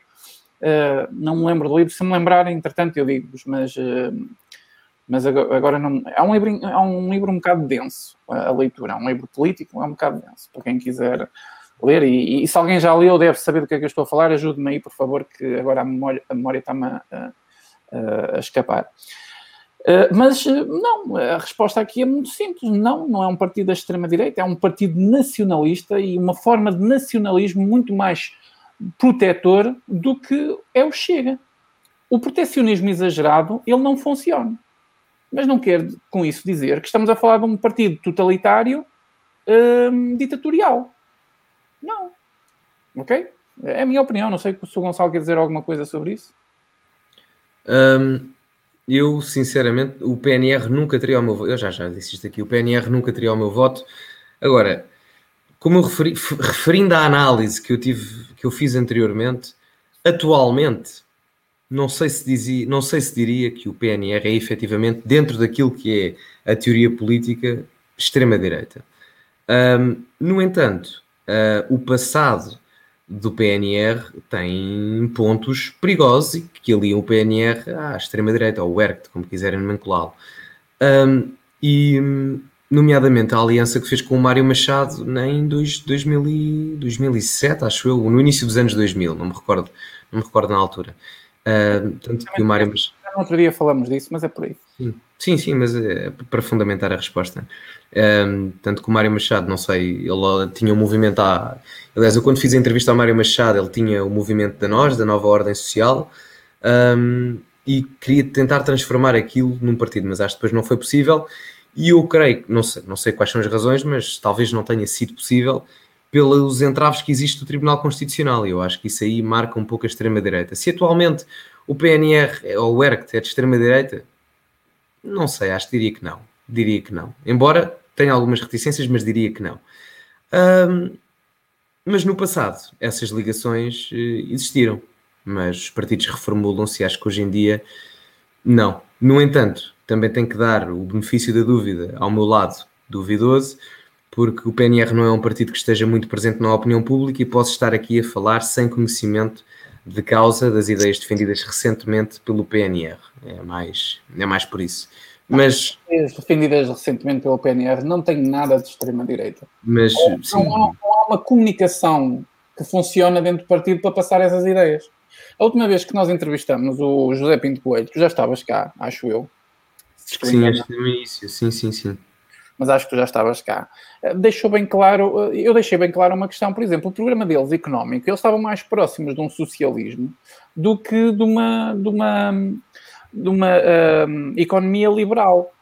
E o, o, o, José Pinto Coelho, na nossa entrevista, ela está aí para quem quiser ver, deixou claro que ele era uh, liberal economicamente com algum tipo de protecionismo. Então, mas aquilo não Sim, ele, na, na, na, altura deixou isso claro. Então, ele não, este não estava bem claro no, no, no, uh, no, no, programa deles. E eu acho que tu não, não participaste nessa. Não, nessa... não, não, não, não, não, Tinha que ver. Tinha que ver, e também não quero, não quero, não quero cair na falácia de dizer ah, o PNR isto, o PNR aquilo, o PNR aquilo, porque também não acho que seja, não acho que seja justo. Uh, no entanto, uh, o passado não se esquece, percebes? É só, é só essa. O problema do PNR sempre será o passado. E não vale a pena mudar de nome. Não vale a pena Sim. mudar de nome porque o passado continua acorrentado. Não vale a pena. E esse, essa é a questão. Agora, querem. Agora, o PNR está mais à direita do, do, do, do André Ventura, claro, porque também tem um tipo de nacionalismo mais agressivo. Sim, sim, sim. Tem um tipo de economia mais protecionista. Então, claro que fica mais à direita. Agora, daí colá-los a, a, a, movimentos da, da, da extrema-direita não, não faz muito sentido. Isso é feito pelo jornalismo aqui em Portugal. Já há idiotas que se classificam como jornalistas a dizer que o Chicão também é da extrema-direita são os mesmos que dizem que o Iniciativa Liberal é um partido de direita. Eu já, já ouvi dizer, já ouvi dizer, já ouvi dizer que o, que o Iniciativa Liberal era de extrema direita. mas isso ainda foi um idiota maior. Não sei se foi um jornalista que disse isso. Uhum. Não. Pronto, mas para eles colarem PSD, Iniciativa Liberal à direita, o que é que acham que eles vão fazer com, com o Chega? Hum? É muito simples pensar assim. Agora, a realidade das coisas está naquilo que é defendido pelos partidos. E esta é a verdade. São partidos de direita, é uma direita muito mais nacionalista que eu também tenho alguma dificuldade em, em defender, mas há pontos cirúrgicos que o José Pinto Coelho é mais eficaz do que é o André Ventura. Não tem a forma de comunicar eficaz que o André Ventura tem. Mas há pontos muito concretos em que o José Pinto Coelho é cirúrgico e o André Ventura é não. Então, pá, são duas coisas diferentes, são duas coisas que não são aquilo que é passado e não vale a pena tentar colar um ao outro, porque não dá, não dá simplesmente. E uma coisa que o PNR faz errado, não sei se está aqui alguém do PNR, podem dizer, também já, já não disse, mas posso dizer isto ao José Pinto Coelho, pessoa que tem total consideração e respeito. Um dos grandes erros que o, o, o, o Ergt está a cometer é culpar toda a sua desgraça por causa do Chega. O, até se pode fazer uma analogia. Eu acho que o, o ERC está a sofrer um bocado daquilo que é o síndrome do CDS, não é? Precisar é um, bocadinho, de, é um bocadinho isso. Precisar de uma reestruturação, de uma reformulação, mas está a fazer a reestruturação e a reformulação errada. Exatamente. E só mudaram de nome depois que apareceu o Chega com este nome um bocadinho comercial. Chega é um nome comercial, desculpa. É o chamado comercial. Estou aqui a arranjar expressões que nos uhum. localizem um bocadinho tipo. Sim, sim. O que, é que, o que é que fez o, o PNR ao final de tanto tempo? Nome comercial. Erget. se, foi, se, foi, se foi buscar a mesma tática do, do, do Chega, eu não sei. Mas que ficou muito à cara podre, e ficou. O José Pinto já tinha anunciado uma reestrutura. Ok. Mas, pá, essa reestrutura devia ter sido feita há muito tempo. E nós já dissemos aqui, na, na última live, eu e o Gonçalo, até foi o Gonçalo que disse isso, o ERCT existe há, há uma década, pelo menos. Duas, não é? Ah, o, o ERCT que é? O ERCT Noma ou o ERCT o PNR? nasceu em 2000. Não, há, mais, há, mais, há mais, há mais, há mais, há quase 20 anos. 20 anos, pronto, vamos, duas décadas praticamente, quase, quase duas décadas. E nunca ganharam um, um, cargo, nunca ganharam uma autarquia, etc. Pronto, nunca conseguiram uma colocação. O, o Chega apareceu há um ano e meio e agora a culpa é toda do Chega. Mas que é isto? Uma pessoa tem que estar ciente e tem que ser clara naquilo que faz. E eu respeito muito e até admiro em algumas questões o próprio José Pinto Coelho, mas aqui não está, não está, não está bem, não está bem.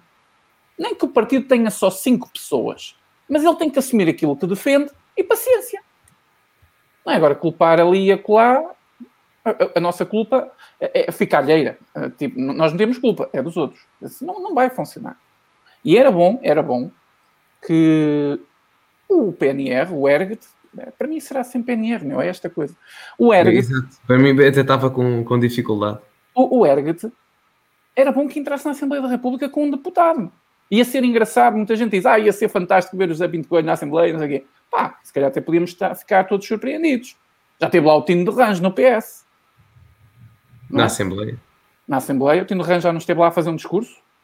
Na, não, na Assembleia acho que ele nunca foi deputado. Ele não foi Mas deputado. Ele a fazer discursos. ah, não, já, é... nos, congressos, nos congressos, nos congressos do PS, é, aquilo era então, lendário. Entrar o, o José Pinto Coelho, com certeza, tem pessoas mais estranhas dentro de um partido chamado PAN, no, no que diz respeito à comunicação. Porque o problema do, do, do José Pinto Coelho seria comunicar, é, é esse o problema. Olha, conhecimento não deve ser porque o José Pinto Coelho tem, tem conhecimento e tem experiência. Agora, precisa de outro tipo de experiência. O André Ventura já tinha também do PSD, é preciso também que o André Ventura não caiu de, de, de balão e não, o André Ventura tem muita experiência e tem um tipo de estratégia muito agressiva. Sim, sim. Então, é. Também precisamos, há espaço, melhor que entrar um PNR na Assembleia da República do que a esquerda aumentar a sua margem. Eu estou a ouvir um bocado mal. É, se calhar continuo com problemas, não sei. Alguém que liga aí. Mas agora, não colhem uma coisa à outra, não façam isso. Isso é um erro. Sim, sim, sem dúvida. Olha, Francisco Loureiro está aqui a dizer com o Goxa. Adorava ver-me debater com o Goxa. Ah, o Goxa. Olha, por acaso, por falar nisso, Houve, houve muitas. Epá, sério, isto é uma coisa impressionante. Houve pá, muita gente que diz: Ah, e tal, este, este gajo é um neonazi. Entrevistou o Mário Machado. Uhum. Gostava de saber se, o Manuel Luís Goxa também é um neonazi, tendo em conta que também entrevistou o Mário Machado. Se saiu depois da entrevista, pá, por amor de Deus, isto é, não faz sentido nenhum. Não faz sentido Como é que foi aquele convite que fizeste ao. ao, ao ah, ao Diogo Faro. Sim, ao Diogo Faro. Como é que ficou a Já estava. Já. Não, já, já não. Respondeu, respondeu. O Diogo Faro respondeu, recusou debater comigo, como esperava oh, que fizesse. Esperava que isso acontecesse. Ah, nem eu, olha, fiquei perplexo, fiquei perplexo. Não, mas eu esperava que ele recusasse, não é? Como é óbvio. Uh, e depois disse que era com a desculpa de não me dar exposição. Eu percebo, eu percebo. percebo. Se estivesse na posição a ti? Exato, se eu, se eu estivesse na, na, posição do Diogo Faro também não, não queria ser humilhado. Portanto, percebo, percebo respeito a, a decisão dele, portanto, o que é que se há de fazer. Uh, mas é curioso que até no YouTube ele disse que não me queria dar exposição, mas temos mais ou menos, é claro que ele tem muito mais notoriedade do que eu, como é óbvio, já televisão, etc., redes sociais, sem dúvida, não, não tiro isso, mas no YouTube temos mais ou menos o mesmo número de subscritores e o meu canal até tem mais visualizações que o dele. Portanto, seria um debate de ideias interessante. Um debate de ideias interessante. Respondeu então, o gajo respondeu e negou por causa de ai, não quero dar visibilidade ao fulano. Ah, tão giro. Hum, ou faz, ou faz, exato. Portanto, é pá, olha, fica, fico com pena, fico com pena, mas o convite está sempre feito. Mas não, não estou com esperança que seja aceito, mas um bom debate, eu gosto sempre de um bom debate. Como um bom democrata que sou, um bom debate é sempre benéfico. Portanto, um, aliás, a malta. Em relação ao. Esse Diz? parece o Ricardo Araújo Pereira em relação ao André Ventura. Dá sim, cá, olha, em cima, mas convidá-lo para o programa dele para ele se defender. Sim, sim, sim, sim, sim. Epá, é, como se costuma dizer que as calças do meu pai também eu sou um ganda homem, não é? Esse ditado popular. Isso. É? Mesma coisa que dizer à minha frente, atrás, atrás de ti também eu, também eu digo muita coisa, não é? Portanto, mas pronto, é, não, não, não, não vou entrar por aí, não vou entrar por aí, não quero, não quero, é pena, a, a democracia perde e o Diogo Faro também perderia, portanto, percebo porque é que o fez, é apenas mas, isso. Interessa aqui para deixar bem claro, gente, o Gonçalo fez o convite, o convite, o convite chegou ao Diogo Faro e o Diogo Faro rejeitou, com a desculpa de que não quer dar visibilidade ao Gonçalo. Mas eu não preciso do Diogo Faro para visibilidade, pá. Eu tenho vídeos com mais de 100 mil visualizações, eu não preciso do Diogo Faro para nada, eu só lhe queria ensinar alguma coisa. É isso que ele não percebe. Ele para de dizer merda que de um momento para o outro toda a gente ficou expert em política. Não, mas eu acho muito bem que o Diogo Faro tenha opinião. Agora, o problema é dizer-se democrático e depois não querer debater essas ideias pseudo, hipoteticamente democráticas que defende. Mas pronto, cada um uh, colhe o que semeia, não é? Está aqui o pessoal a perguntar, mas afinal quem é esse gajo? O Diogo Faro é um. Ah, chamam-lhe comediante. Eu pessoalmente, ele era, pessoalmente ele não gosto do trabalho dele como comediante, mas agora não, ele é o quê? É, ele agora é militante do Bloco de Esquerda, quase. Mas sim, mas sabes que é curioso porque ele neste momento é muito anti, anti-críticas a minorias e não sei o quê, mas se fores a publicações mais antigas das redes sociais do Diogo Faro, encontras piadas com ciganos, eh, piadas com, com gajas, todas descascadas e não sei o quê. Portanto, e atenção, mal nenhum. Acho que ele faz muito bem. É humorista, mesmo não sendo humorista. Acho que fazia muito bem. Agora, acho um bocado estranho ser eh, ter esta espécie de moralidade quando uh, diz querer censurar determinado tipo de discurso, etc, etc, machismo, homofobia, etc, papapá, quando fazia aquelas piadas no passado. E nada contra as piadas, claro. Mas, eh, mas pronto. É. Esse foi o mas... gajo que foi visitar um país de, do Médio Oriente, não foi? Qual era o país? Era o Irão, não foi? Foi ele, não foi? Não sei, não sei, não sei. Não, não, foi, não ele, que diz que tinha um especial gosto em, em, visitar o Irão, que era fascinado pela sua cultura, não sei o quê. Chegou lá, não pôde entrar, porque era humorista. Isto é verdade, podem lá ver que ele próprio já contou. Pá, se for verdade, é uma coisa. Não, é verdade, foda-se, tu a dizer que é verdade. Tá, não, acredito, acredito, acredito, acredito. Pá, é uma coisa pá, ridícula. ridícula. Mesmo assim, ele no vídeo que explica uh, esta situação, ou vídeo, ou, ou, ou, Ah, é um artigo, é um artigo. Ele escreveu um artigo, não sei em que jornal for. No, no artigo, ele termina o artigo a culpar quem? A extrema-direita nazi. Quem não é, é tipo a, a, a, a, a Gaga. É tipo a Gaga, não é? Tipo, quem, quem a proibiu de falar foi a extrema esquerda, mas ela culpou a extrema direita no final de tudo de não a deixarem falar no. no ah, no pois foi, foi, foi no 25 de Abril. Foi no 25 de Abril. No 25 de Abril. Foi no 25 de Abril. Pessoal, Mas pronto. sério. Yeah, yeah. Não, mas pronto, é pá, olha, foi, foi, foi giro, foi engraçado uh, esta, esta situação, pronto. Uh, pode ser que no futuro alguém, assim, do, do espectro político e ideológico um, queira debater comigo, pronto, já, já, que defendemos tanta democracia. Eu debatia com o Gonçalo, mas é que nós não temos muito a debater, não é? Ah, sim, não é? Isto ia ser um bocado o debate que a Marisa... Aliás, eu e o Miguel somos a Marisa Matias e a Ana Gomes, não é? o debate delas parecia uma conversa de chá, duas amigas. É o que nós fazemos aqui. A Marisa Matias e a Ana Gomes levaram para a televisão um lápis azul, só que de fêmeas. Pronto, foi basicamente isso. E de esquerda. Pronto, foi, foi basicamente isso. Então, pronto. Eu e ele é desnecessário. Yeah. Pronto, foi, foi, foi isso. Foi isso. Está aqui alguém a convidar-te a fazer um vídeo para desconstruir as mentiras do Diogo Faro. Já que ele não quer debater contigo. Não, não, não. Não vou fazer um vídeo. Tipo de vídeo ele demora algum tempo, é preciso algum, algum trabalho que o Gonçalo neste momento não quer dar a um gajo como o Diogo Faro. E acho muito bem. Aliás, não, não vou dar a importância a uma pessoa que nem sequer quer debater comigo. Portanto. E nós estamos a ver que muita gente não conhece o Diogo Faro. Estou farto de ver aqui comentários quem é o fulano, quem é o fulano, quem é o Diogo Faro, quem é o gajo. Não. Sim, sim, sim. sim. Enfim, ah, não, não desejo, não, mas é, mas é assim, pá, não desejo mal ao homem, não desejo nada, mas é pá, é um ato de alguma cobardia de és convidado para um debate com alguém que pensa de forma diferente da tua e depois recusas com a retórica que não queres promover, etc, etc. Pá, tudo bem. Tudo bem, se achas que isso é que é ser democrático, tudo bem. Tudo bem. Olha aqui o, o, o Francisco Loureira dizer uma coisa muito interessante. Miguel Macedo, acompanho desde 2017, sou da velha guarda aqui, amigo. Pois é, um grande abraço, grande abraço, Francisco Loureira. 2017, desde 2017 nem, nem, eu fazia, nem eu, ainda eu não fazia vídeos. Ó oh, oh, oh, Gonçalo, eu já falo desta merda antes das galinhas terem dentes. Agora, tu és. Eu sou o gajo, eu sou o gajo. Tu és. Tu dizer, és. ah, o, o, o e não sei o quê. O Til não tem nada contra o senhor Til. Aliás, nós até temos que entrevistar um dia destes. Temos, temos, que, temos que, temos que trazer aqui o professor João e tem que estar aqui um dia. Temos não sei trazer... se ele está a ver isto, mas...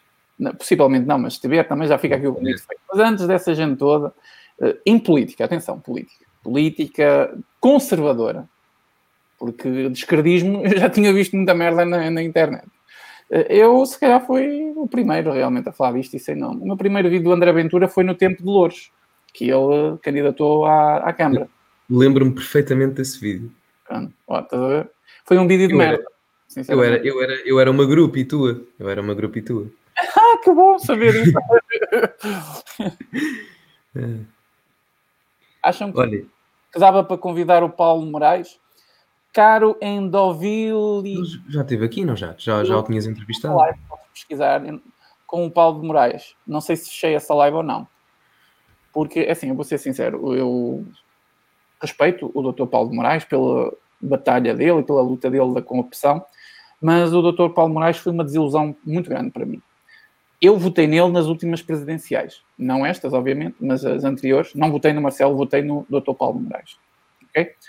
Quando eu comecei a descodificar o que aconteceu e também graças ao Brasil, porque ele apoiou um comunista e não apoiou o, o Bolsonaro, é assim, não precisava de apoiar o Bolsonaro, mas daí a apoiar um comunista e daqueles que está metido, e não, não, não diretamente, mas uh, em corrupção, pá, um gajo que luta contra a corrupção fazer uma merda destas é muito estranho.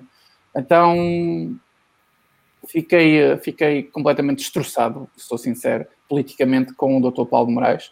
Não sei se a live está aí ou não, portanto podes pesquisar no canal. Se encontrares, podes assistir. Se não encontrares, pá, é porque eu atirei e não faço ideia onde é que isso está. Fica aí disso. Já agora fica aqui a dica, não é? O Gonçalo é um rapaz que eu acho, eu acho, não tenho certeza, mas é um gajo solteiro. Portanto, Sou fica aí a dica. Obrigado, quebrada. Obrigado, quebrada. Obrigado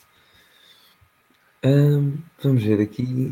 O Gonçalo não fez vídeo com o Alfredo do Quer Imigrar. O Gonçalo participou numa live comigo no canal do Alfredo do Quer Imigrar. Uhum. Éramos para fazer uma segunda live, mas depois não houve muito tempo uh, para fazer. Tu, aliás, tu, tu, chegaste a fazer uma segunda live, eu é que não pude por compromissos profissionais. Exatamente. Mas... Estava com compromisso nesse dia, não pôde, mas eu estive lá. Mas temos. Vão lá, vão lá e vejam. É, pesquisa. Ele entrevistou-nos. Uhum. Ah, depois também há uma, há uma coisa engraçada nestas, nestas críticas que surgiram aqui ultimamente, que foi dizerem que eu era nazi, mas ao mesmo tempo era o Ben Shapiro português. Ou seja, é muito engraçado. Não, não, não, não, isso não existe. Isso... É, é, muito bom, é muito bom, porque dizerem que eu sou nazi, mas ao mesmo tempo o Ben Shapiro português é muito bom porque, porque o Ben Shapiro é judeu. Está lindo. Deus, a sério. A pessoa que é o recorde da ignorância, meu. Não, completamente. Não, e, não, e repara, repara. Eu, há pai, 40 minutos atrás eu disse qualquer coisa como eu acredito não sei o quê, que a sociedade judaico-cristã é a melhor, é a melhor, é a melhor perspectiva de sociedade, não sei o quê. Pá, pá, sério, estes gajos. Francisco Loureiro diz assim, Miguel Macedo, meu amigo, quando fazes uma live com a Dona Maria Helena, tu estás aqui desde 2017, Francisco, deverias saber que eu já fiz para aí três lives, três ou quatro lives com a Maria Helena Costa. Basta pesquisar aqui o canal, elas estão aí disponíveis. E a malta aqui a dizer que também chamou nazi ao, ao Ben Shapiro. Ben Shapiro nazi, é que bate mesmo o recorde. Aí, oh, a minha já é pá, a minha já é estúpida. Epá, essa aí então. Hum... Ora, o Afonso Ribeiro está a dizer 13 dislikes. A bancada do bloco veio quase toda. É verdade, só faltam cá 6. Caraças, ó pessoal, então deixem uns likezinhos. Eu não sei quantos likes tem no YouTube, mas deixem uns likes. E nesse. 13 dislikes, pá. 13 Foi. likes é muita coisa. Será que é o pessoal aqui armado em esperto com aqueles perfis estranhos? É pá, não sei. Não me ligas, não like. Pá, não sei. Deixa eu ver quantos, Como likes, é que... quantos likes tem.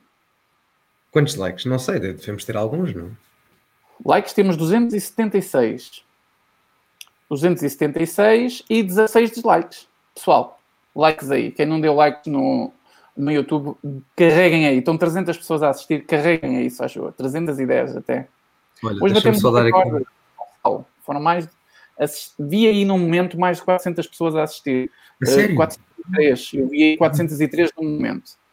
Foi Portanto, muito bom. Um abraço para todos vocês. Muito obrigado pela vossa audiência. Parabéns. Muito obrigado. Muito obrigado. Vocês e nós, não é? Também. Olha, deixa-me só recomendar aqui estes. Uh, Gonçalo, para além de Loco, Rousseau, Stuart Mill, que autores liberais recomendas e gostava de saber os produtos que o Miguel usa para ter esse cabelo tão sexy. Antes do Miguel, vou só, vou só recomendar mais dois livros: uh, O Caminho da Servidão de Hayek e no caso mais concreto, acho que já falei aqui deste, deste livro e acho que se calhar a maioria de vocês conhece também, que é o 1984 do, do Orwell.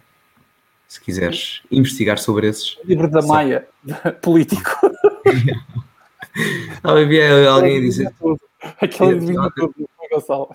Diz, diz, diz. Esse adivinhou tudo, esse 1984 adivinhou tudo. A Maia às vezes. Completamente. Completamente. Completamente. Ah. O vosso canal podia ser melhor se seguissem as ideias que eu. sou primeiro-ministro. Um gajo atura cada cara. Para de dar atenção, seu caralho, também. Ah, olha, foi, foi, juro-te, houve, juro-te que foi sem querer. Foi sem querer. Foi, sem querer. Foi, foi, como aquele ajuste de contas do, do, do, do BES. Também foi sem querer. foi sem é? querer. Foi o, conta, foi o estagiário, o estagiário. Olha, a Mariana Ribeiro pergunta: e que tal Gonçalo Souza e Miguel Macedo no Parlamento em 2023? Eu vou ser assistente do Gonçalo, porque ele vai ser deputado e ele precisa de um. De um, um assessor político. Um assessor, político, Mariana. Mariana. Mas, Mariana, mas contamos, mas, contamos, mas contamos com o teu voto. Acima de tudo, com o voto. Nós queremos taxos. Uh... O que é feito da Cecília Amarelos? Pergunta aqui o André Serra. Cecília Amarelos está eu acho que ela é? está onde sempre esteve, não é? Tipo... Bancada, banca, ela é líder da bancada parlamentar do, do CDS, não é? Ela é líder da bancada não é? Acho que sim. Ainda é, não é? Ou houve alterações? A toda, não ia a pergunta toda, mas achei bastante interessante porque eu falei, falei nesta questão antes de vir. O João TF pergunta assim: vocês acreditam que o facto de Ana Gomes apoiar o Rui Rio, ui, desculpem, o Rui Pinto, tem influência influenciado o eleitorado da cidade do Distrito do Porto? Uh, o, eu acho que é mais ao contrário, João. Porque o Rui Pinto assumiu que votou na Ana Gomes. Eu até falei nisso antes de vir para a live. Então eu acho que o Rui Pinto conseguiu influenciar o eleitorado para Ana Gomes. Eu, eu vou dizer aqui uma coisa, porque já finalmente vou dizer esta merda. Foda-se. Não quero é que o, o como é que é? Que o Rui, Rui Pinto baquear esta live, se faz favor, não, não se deu ao trabalho disso, está bem? Mas eh, eu, eu sou sincero que eu nunca coloquei muita fé no Rui Pinto. Não, não porque ele fez foi ilegal ou porque foi mau, não sei o quê. Isso é discutível. O que ele fez é ilegal, todos nós sabemos, mas o que ele descobriu dá um produto bem rentável para, o, para a corrupção portuguesa. Portanto, isto tem aqui uma discussão muito grande que eu não quero ter lá agora esta questão da, da, da, moralidade e da ética, não sei o quê. Não é isso que eu quero discutir. Mas eu nunca, nunca, nunca achei muita piada ao Rui Pinto. E continuo sem achar piada ao Rui Pinto. E vários tweets, porque eu sigo o Rui Pinto no, no Twitter, eu no Twitter só estou lá uh, a vigiar. Raramente mando um bitite, até a minha conta é fechada. E alguns tweets eu comecei a perceber que alguma coisa não estava bem ali. E a missão do Rui Pinto também é uma coisa que não está muito bem explicada no meio disto tudo. Compreendem? O Rui Pinto assumiu que votou na Ana Gomes. Aliás, ele publicou o boletim de voto com, com a cruzinha lá e, o, um, e foi acusado de ter uh, feito, feito um ato ilegal, não é? A lei eleitoral não permitia, não sei o quê, e o polígrafo foi desmentir a dizer que não era ilegal, que era falso. Uh, vocês podem pesquisar que, isso, que isto não é mentira. Portanto, eu acho que isto é uma questão ao contrário, João. Exatamente, na minha opinião, na minha perspectiva. Eu acho que o facto do Rui Pinto assumir o voto na Ana Gomes também pode ter sido por um, um, apoio da Ana Gomes ao Rui Pinto, isso pode ter alguma influência nesta questão da justiça que o Rui Pinto está, em, está metido, não é verdade? Uh, portanto, é um coluio entre, entre, entre as duas, as duas personalidades, uh, personagens, não é personalidades, entre as duas personagens. E sim, eu acho que isso teve uma influência. Acho que sim. A cidade do Porto também queria fazer outro comentário e Gonçalo, vou-te passar a palavra para tu também uh, escrutinares este, estas duas questões. Uh, a cidade do Porto foi um desgosto.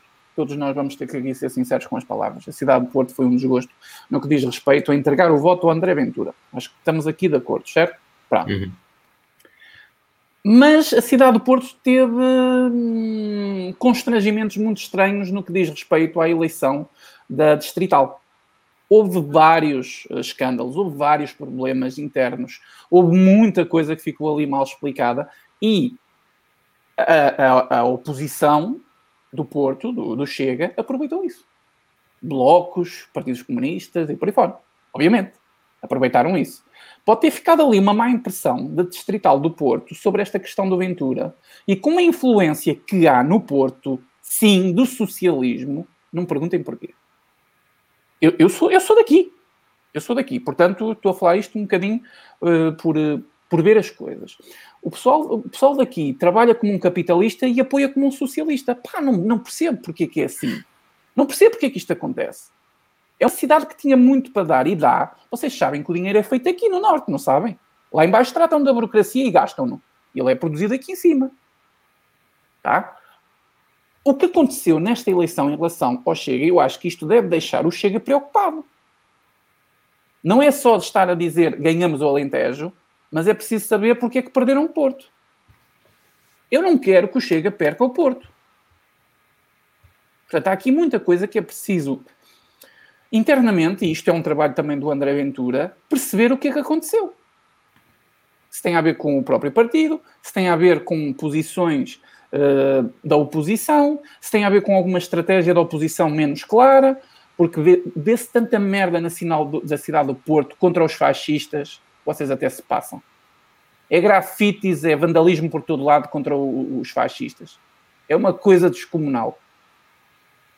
Há uma coisa que aqui na cidade do Porto ainda respeitam, porque, não sei, que são os outdoors. Os outdoors do Chega, vê-se vários pela cidade do Porto, eles eh, eu, eu pelo menos só vi um ou outro. Em Lisboa é igual. Um lado. Agora em Lisboa aquilo é. É, é uma, é uma coisa. Pá, os cartazes vandalizados, uh, com a meterem o bigode do Hitler ou Ventura. Um, pá, paredes grafitadas novas, pintadas com o dinheiro dos nossos impostos, grafitadas fascismo nunca mais e não sei o quê. Pá, ridículo. ridículo. E pronto, eu acho que é isso. Eu acho que o Chega também devia estar concentrado não só em passar a ideia que ganhou o Alentejo, mas em tentar perceber porque é que perdeu o Porto, e isso é muito importante. Esta questão que o João TF disse aqui também é uma questão muito importante. Gonçalo, não sei se queres também escrutinar e não, não, não quero acrescentar mais, mais nada, acho que completaste tudo. Acho que relativamente a só queria acrescentar na questão que disseste do Chega no Porto. Tens medo é que o Rui Pinto rouba password. Pensas que é não Não, acho que não, acho que é esse assunto. Eu só queria mesmo eh, referir relativamente ao, ao Chega, um, que acho que no Norte, para conseguir ganhar intenções de voto, acho que a chave será apelar a uma visão um bocado mais empreendedorista. Não sei se me faço entender. Se calhar o Chega não, ali a apelar a uma. Gonçalo, desculpe, teve vários cortes, não deu para perceber o raciocínio. Não sei se foi meu problema, se foi teu, se não okay. te importares. Ok, não, não, sim. Acho que o Chega, para conseguir conquistar votos no Porto e no Norte, particularmente, acho que tem que ter uma visão mais empreendedorista das classes sociais do Porto. Uh, dar uma visão talvez mais economicista e não tão social como dá no, no Alentejo e no, no sul do país ou até em Lisboa. Acho que essa é a chave. Até pelo histórico que o Porto tem, por exemplo, a iniciativa liberal é formada no Porto por alguma razão, não é?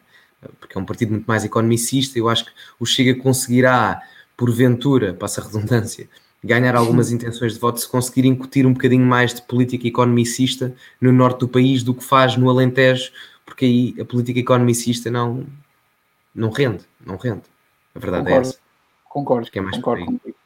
Não é só por aí, mas também é por aí. Sim, sim, sim, sim. Mas não, não é só isso, eu acho que esse é o maior, estás a ver? Depois há outros pontos que eu não estou a conseguir localizar ainda, até porque não, não estudei a situação em concreto, mas a, a olho nu, digamos assim, acho que esse é o maior deles todos. Muito bem. Uh... Nós concordamos, não dá para debater.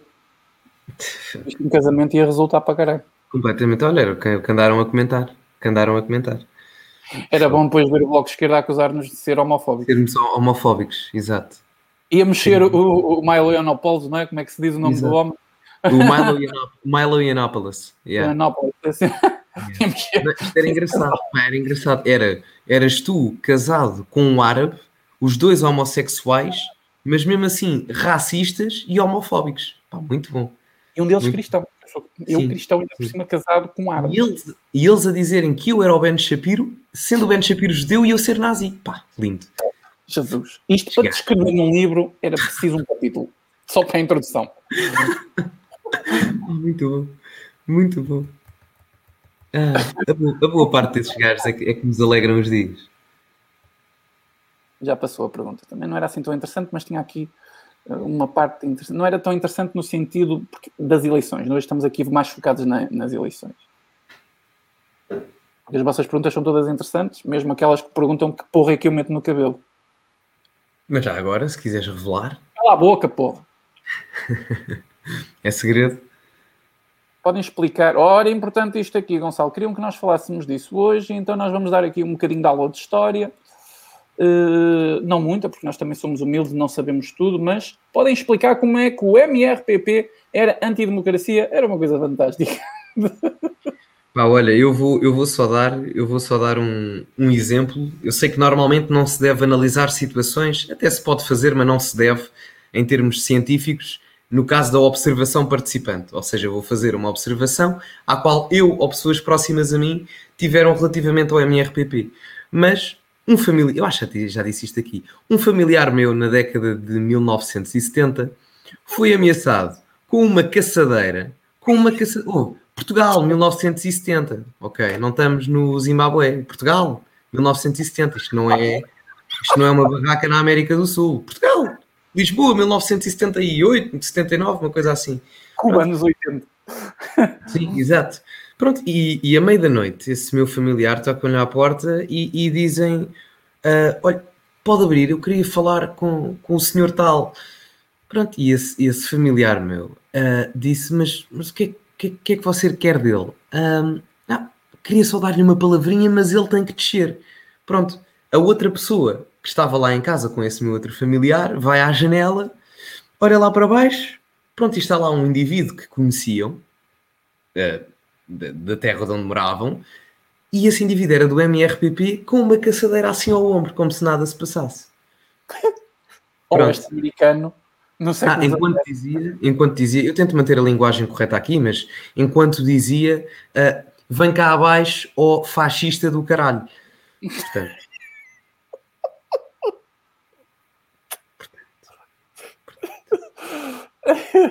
A malta do MRPP era super democrática. Houve, eram uns anjos, umas flores. O meu, o meu, o meu, o meu familiar até, até ia dizendo quase, pá, oh, porra, caçadeira tão gira, espera aí que eu vou, vou aí e levo-te a minha. Só que qual é o problema? Esse meu familiar não estava no, R, no MRPP, então não tinha caçadeiras. Portanto, esse era o grande problema do MRPP, como podes ver. Além disso, o MRPP, agora falando mais a sério, tinha um histórico de vandalizar um, pequenos, pequenos negócios e não sei o que. Era uma coisa ridícula, ridícula. E, além disso, muita gente, e eu também, considera o MRPP mais radical ideologicamente e então em termos de comportamento nem se fala, do que o próprio PCP. Do que o próprio PCP. A malta do MRPP. Temos avanças com o próprio MRPP.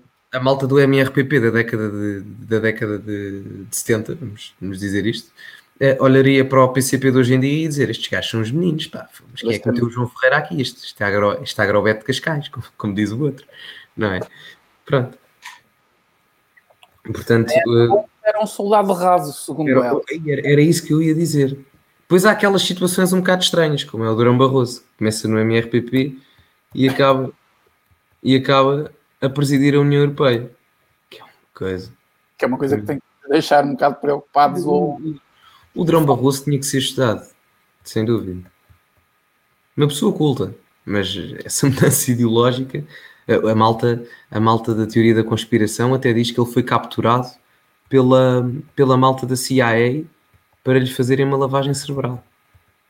É calma, calma, atenção, eu não, calma, calma, não estou aqui a defender teorias da conspiração, estou só a dizer que existe a teoria da conspiração que isso existiu. Atenção, estou a dizer que uh, O MRPP é um, é um partido que, para, para provocar aquela luta de classes marxista, ele agia na sociedade de forma criminosa e de forma a destruir património público, de forma a atacar pequenos comércios. No fundo, eles queriam atacar era o capitalismo, um, tinham, tinham uma forma de hierarquia muito própria dentro do partido, que tipo não existia hierarquia, era, estão a ver Stalin e depois dali para baixo, era mais ou menos isso. Uh, são pessoas que defendiam o stalinismo, o leninismo, como hoje eu defendo o cristianismo. Okay? É mesmo isto. Portanto, o MRPP foi um partido muito radicalizado, que o próprio PCP teve. O PCP era o, era o, era o moderado, não é? Era o comunismo moderado da altura, para vocês verem.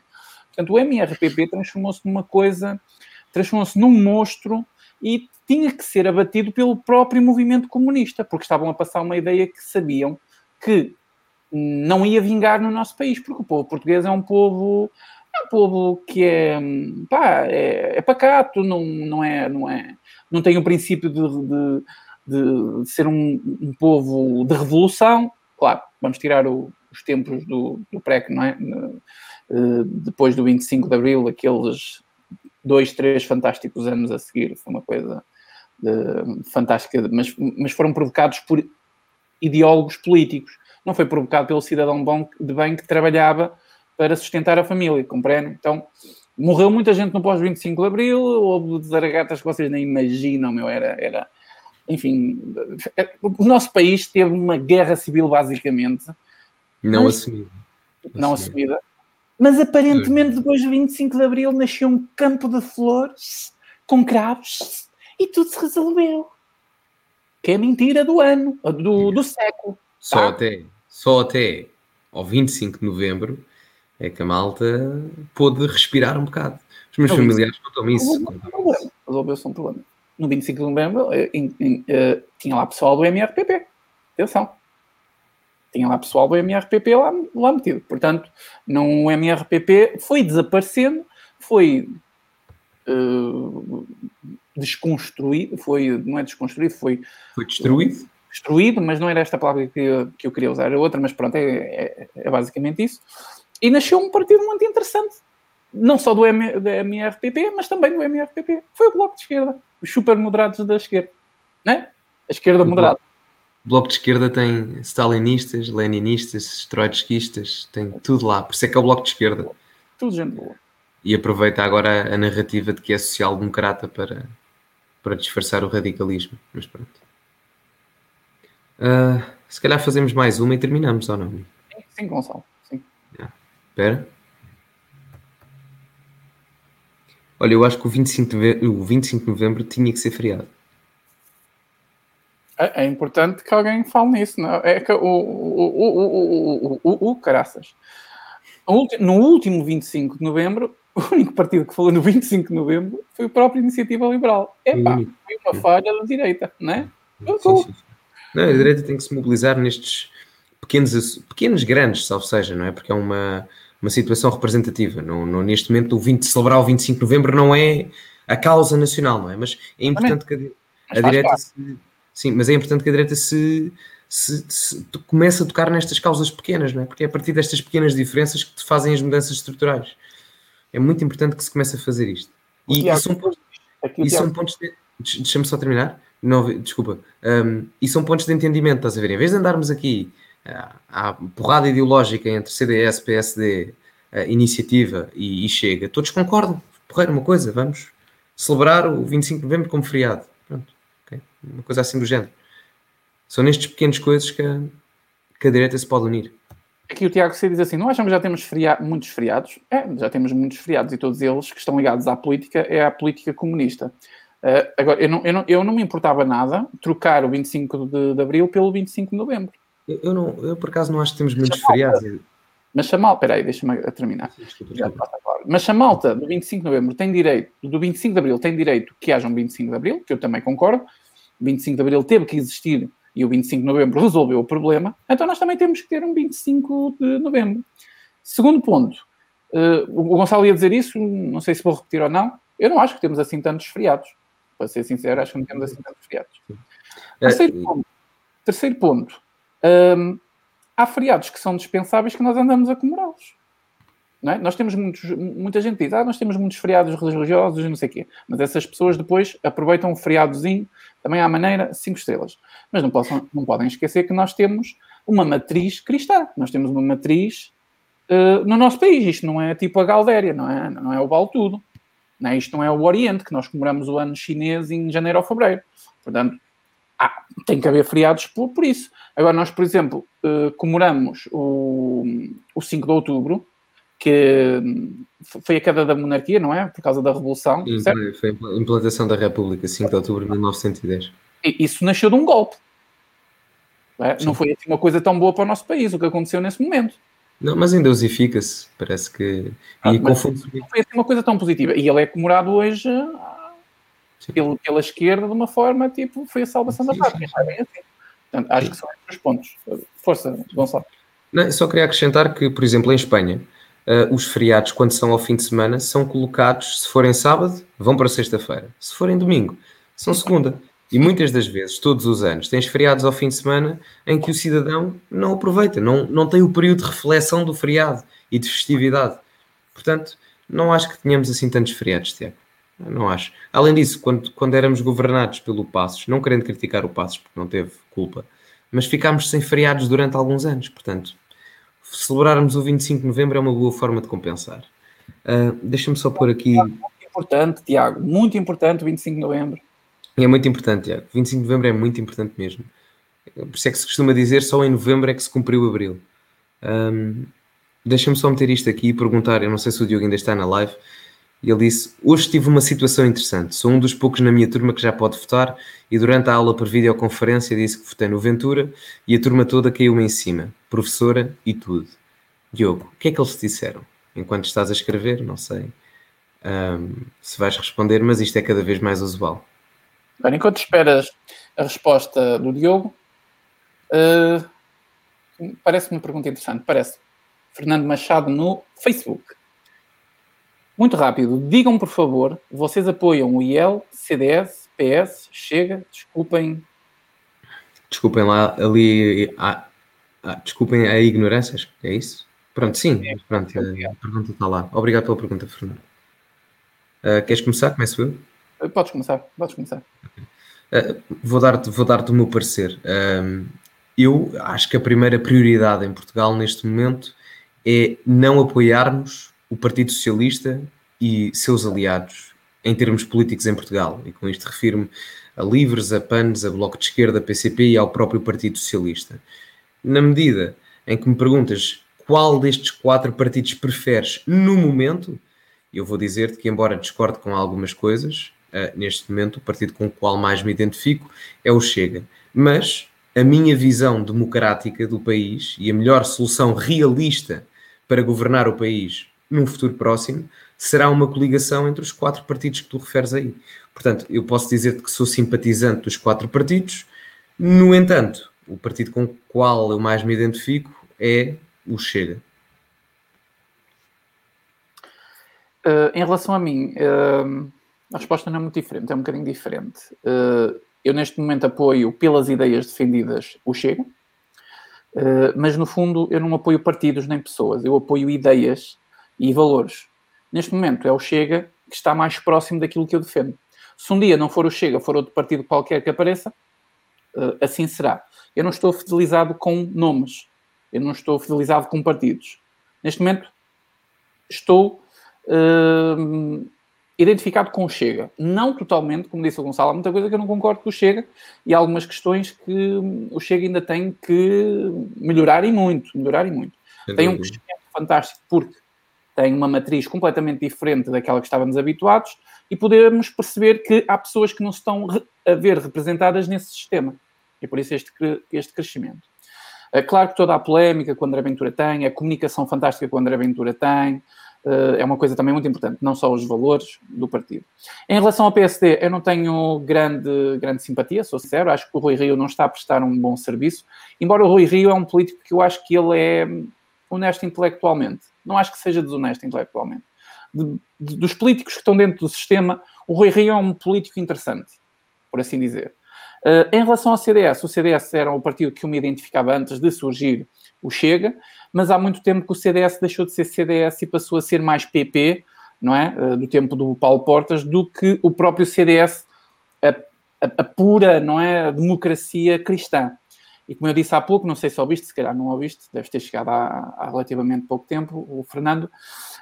Um, eu acho que até os próprios um, democratas cristãos, seja eles militantes ou, ou, apoiantes ou simpatizantes, perderam um bocadinho da noção o que é realmente a democracia cristã. E isto é um problema. É um partido que está em queda livre neste momento, tem a minha simpatia pela sua história e, pelos valores que defende dentro do, do, da matriz cristã, mas não estou alinhado completamente. Aliás, pelo contrário, acho que o Chicão foi a maior desilusão. Nunca apoiei o, o, o Chicão, defendi uh, a posição de que um, a TEM tomou em relação ao Chicão, uh, mas o Chicão mostrou aquilo que é, foi uma grande desilusão, acho que isso é indiscutível. Em relação ao IEL, já disse aqui muitas vezes o que é para mim o IEL. O IEL para mim é simplesmente um bloco de esquerda que sabe fazer contas. E algumas contas é preciso ir lá ser, uh, retificar com uma calculadora porque calma lá, isto não é assim. Mas para mim é isso. Há uma coisa muito interessante. Esta é a minha opinião sobre o IEL. Mas eu acho que o João Coutrinho Figueiredo faz um trabalho muito, mas muito interessante dentro da Assembleia da República. Mas muito interessante.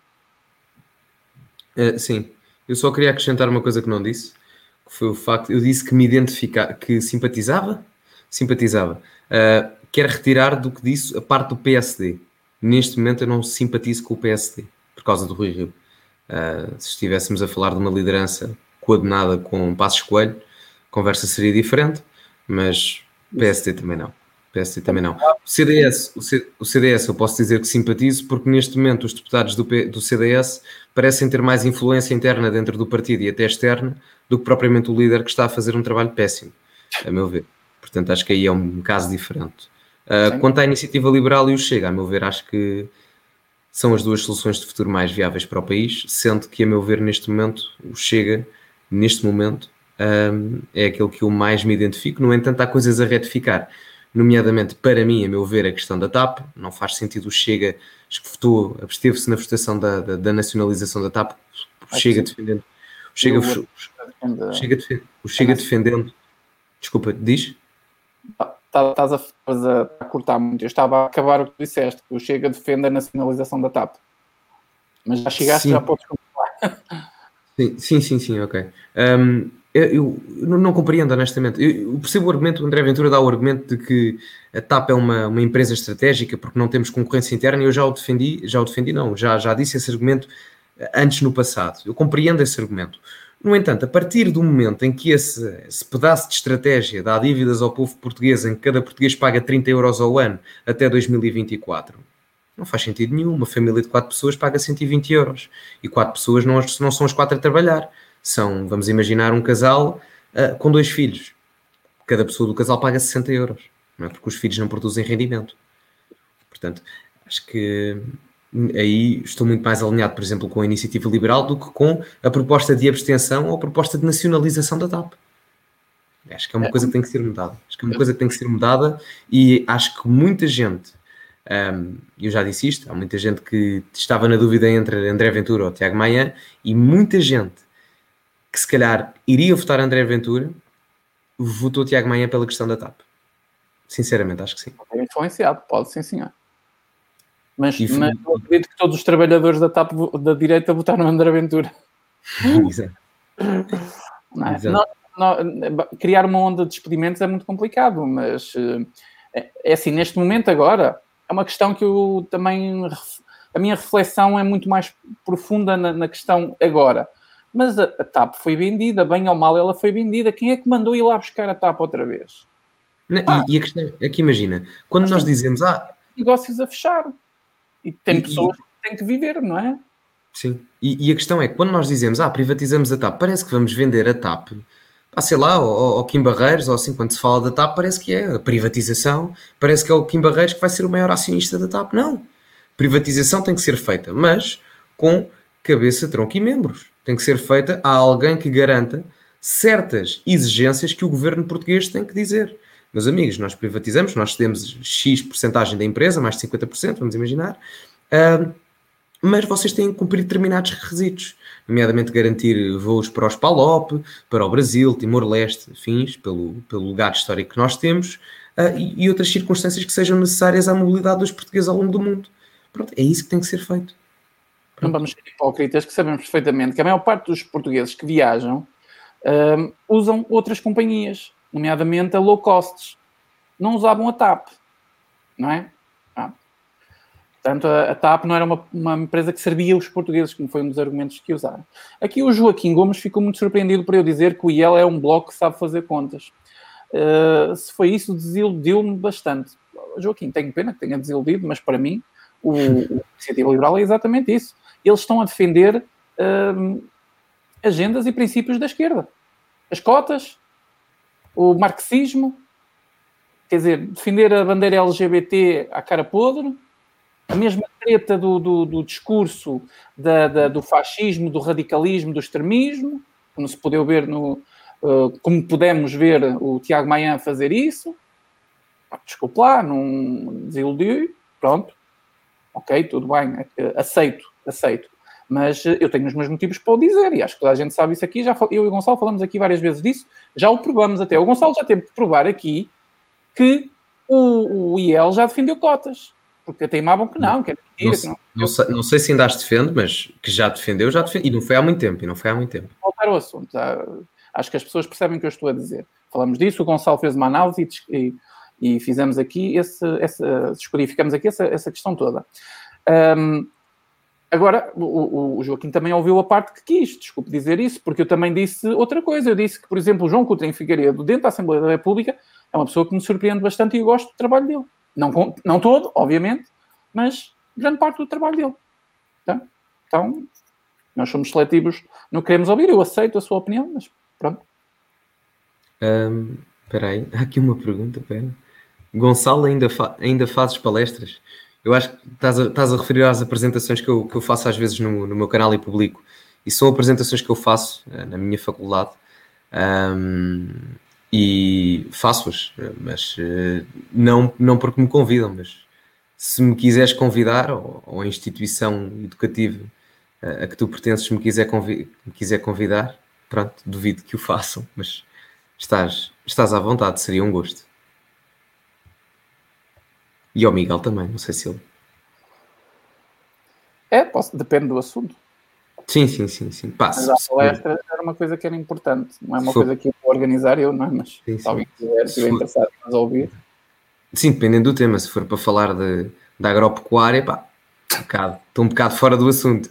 Mas... Pá, ninguém me vai convidar para falar de economia. Eu vou-se levar o Gonçalo comigo. E então podemos fazer aqui um, uma coisa muito interessante, que é a economia influenciada pela cultura e vice-versa.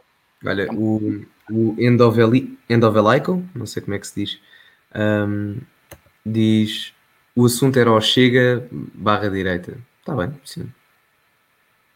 Sem Fica problema. A minha, dica, a minha, dica, se querem convidar o rapaz, convidem, tem aqui uma pessoa honestamente, honesta intelectualmente para o fazer.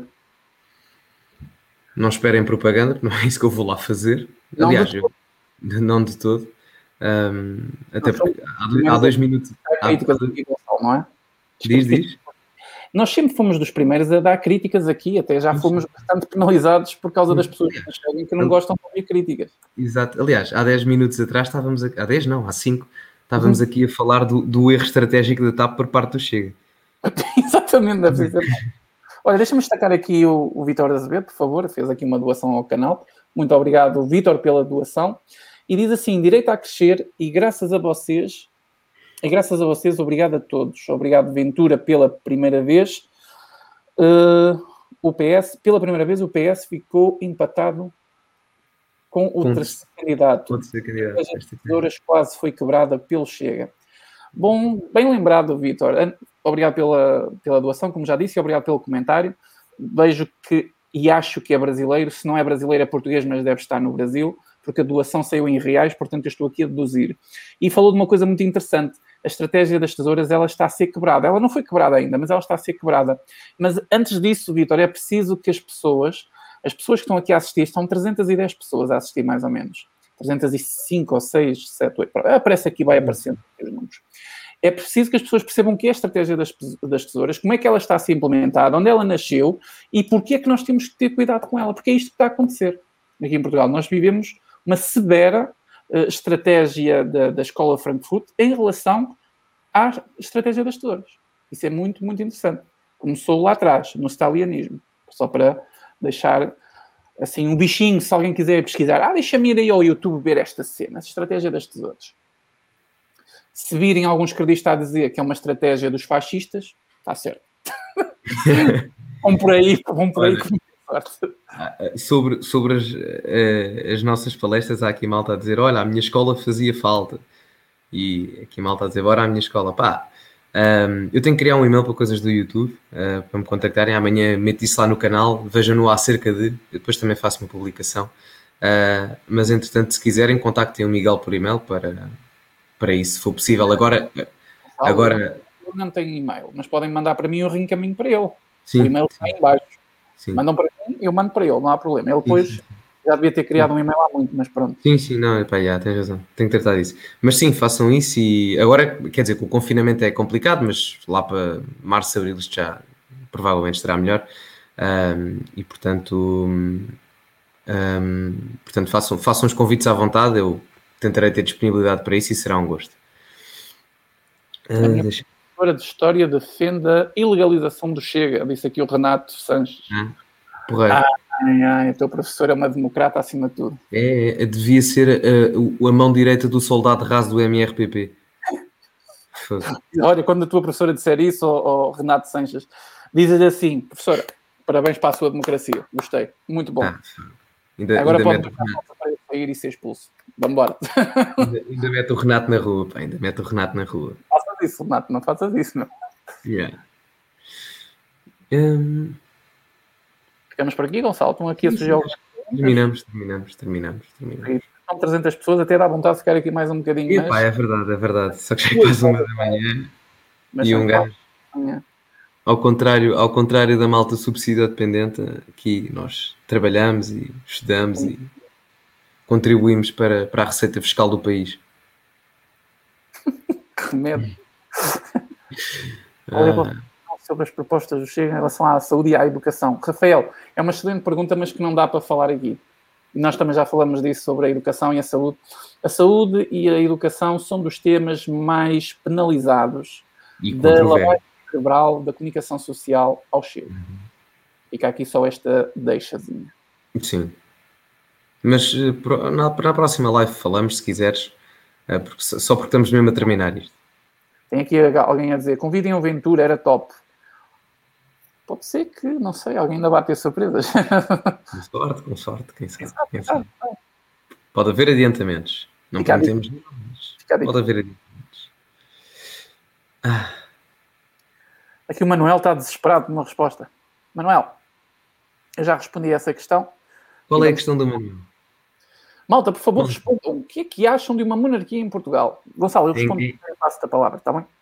Okay. Uh, eu já disse aqui, é assim, eu não tenho nada contra a monarquia, não tenho nada contra a monarquia, nem tenho nada a favor. Portanto, é um sistema uh, de funcionamento de uma nação que eu acho que é legítimo. Hoje temos grandes países com monarquias a funcionar em pleno, uh, em pleno funcionamento democrático, económico, sem, sem qualquer questão. Mas a minha questão aqui, eu acho que o nosso problema não é o sistema político, não é o sistema de governar o nosso país.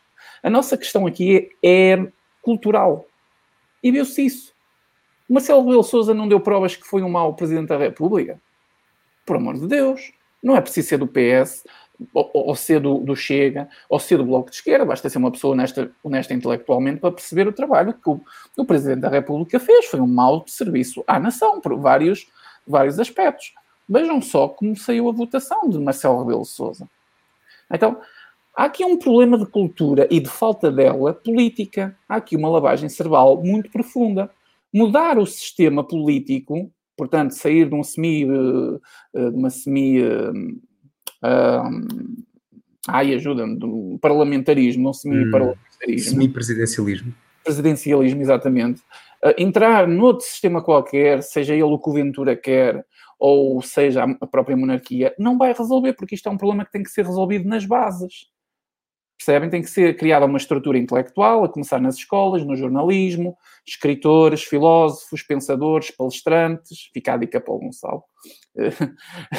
Este tipo de coisas tem que ser construída e só aí é que podemos discutir, lá à frente essa questão do, um, do, do, dos sistemas. Se a monarquia, se presidencialismo, se algo assim do género, ou parlamentarismo, seja o que for. Agora, eu percebo porque é que o André Ventura tinha essa questão da quarta, tem essa questão da quarta república e essa questão de mudar o sistema. Mas na minha opinião, na minha opinião, não é isso que vai resolver. O problema vem de baixo. Sem dúvida, sem dúvida. Uh, Deixa-me só, antes, antes de. Aliás, vou primeiro responder ao Manuel e depois ponho aqui uma, uma, uma questão. Um, é curioso que o, Manu, o Manuel fala da monarquia e o apelido dele é Reis. Só, só que esta, esta coisa engraçada. Nada suspeito, nada suspeito. Estava suspeito, estava suspeito. Um, não, mas respondendo à tua pergunta, Manuel, uh, acho que a monarquia é mal vista em Portugal. Eu não te posso dizer que a implementação da, rep, da, da, monarquia em Portugal seja uma coisa que eu defenda neste momento, porque acho que não é aquilo que vai, entre aspas, salvar a nação, não acho que seja por aí. No entanto, eu não sou um opositor à monarquia. Uh, se tu me perguntares, até Badajoz és monárquico, não te posso dizer que sim. Mas depois de Badajoz eu sou monárquico. Aí eu garanto-te. Não tenhas a menor... Exatamente. Não tenhas a menor dúvida. Uh, e eu, não sei se, supondo que eu e tu faríamos um movimento para implementar a, a monarquia em Portugal, não sei se eu estaria aí, porque não, como te disse, não defendo, mas também não apoio a monarquia. No entanto, uma coisa que eu certamente iria lutar em Portugal era para erradicar a má visão que existe perante a monarquia porque nós vemos o republicanismo como sendo uma coisa espetacular e muito boa, etc, etc. Mas é importante perceber que uh, as repúblicas surgem uh, depois da Primeira Guerra Mundial na Europa como uma forma de reestruturação dos próprios regimes. É? Esta alteração existe muito, e nomeadamente nos países que perderam a Primeira Guerra Mundial. Não é o caso de Portugal, mas é importante notar isso. No entanto, se formos olhar para o paradigma atual, muitos países do mundo, dos mais desenvolvidos do mundo, são monarquias.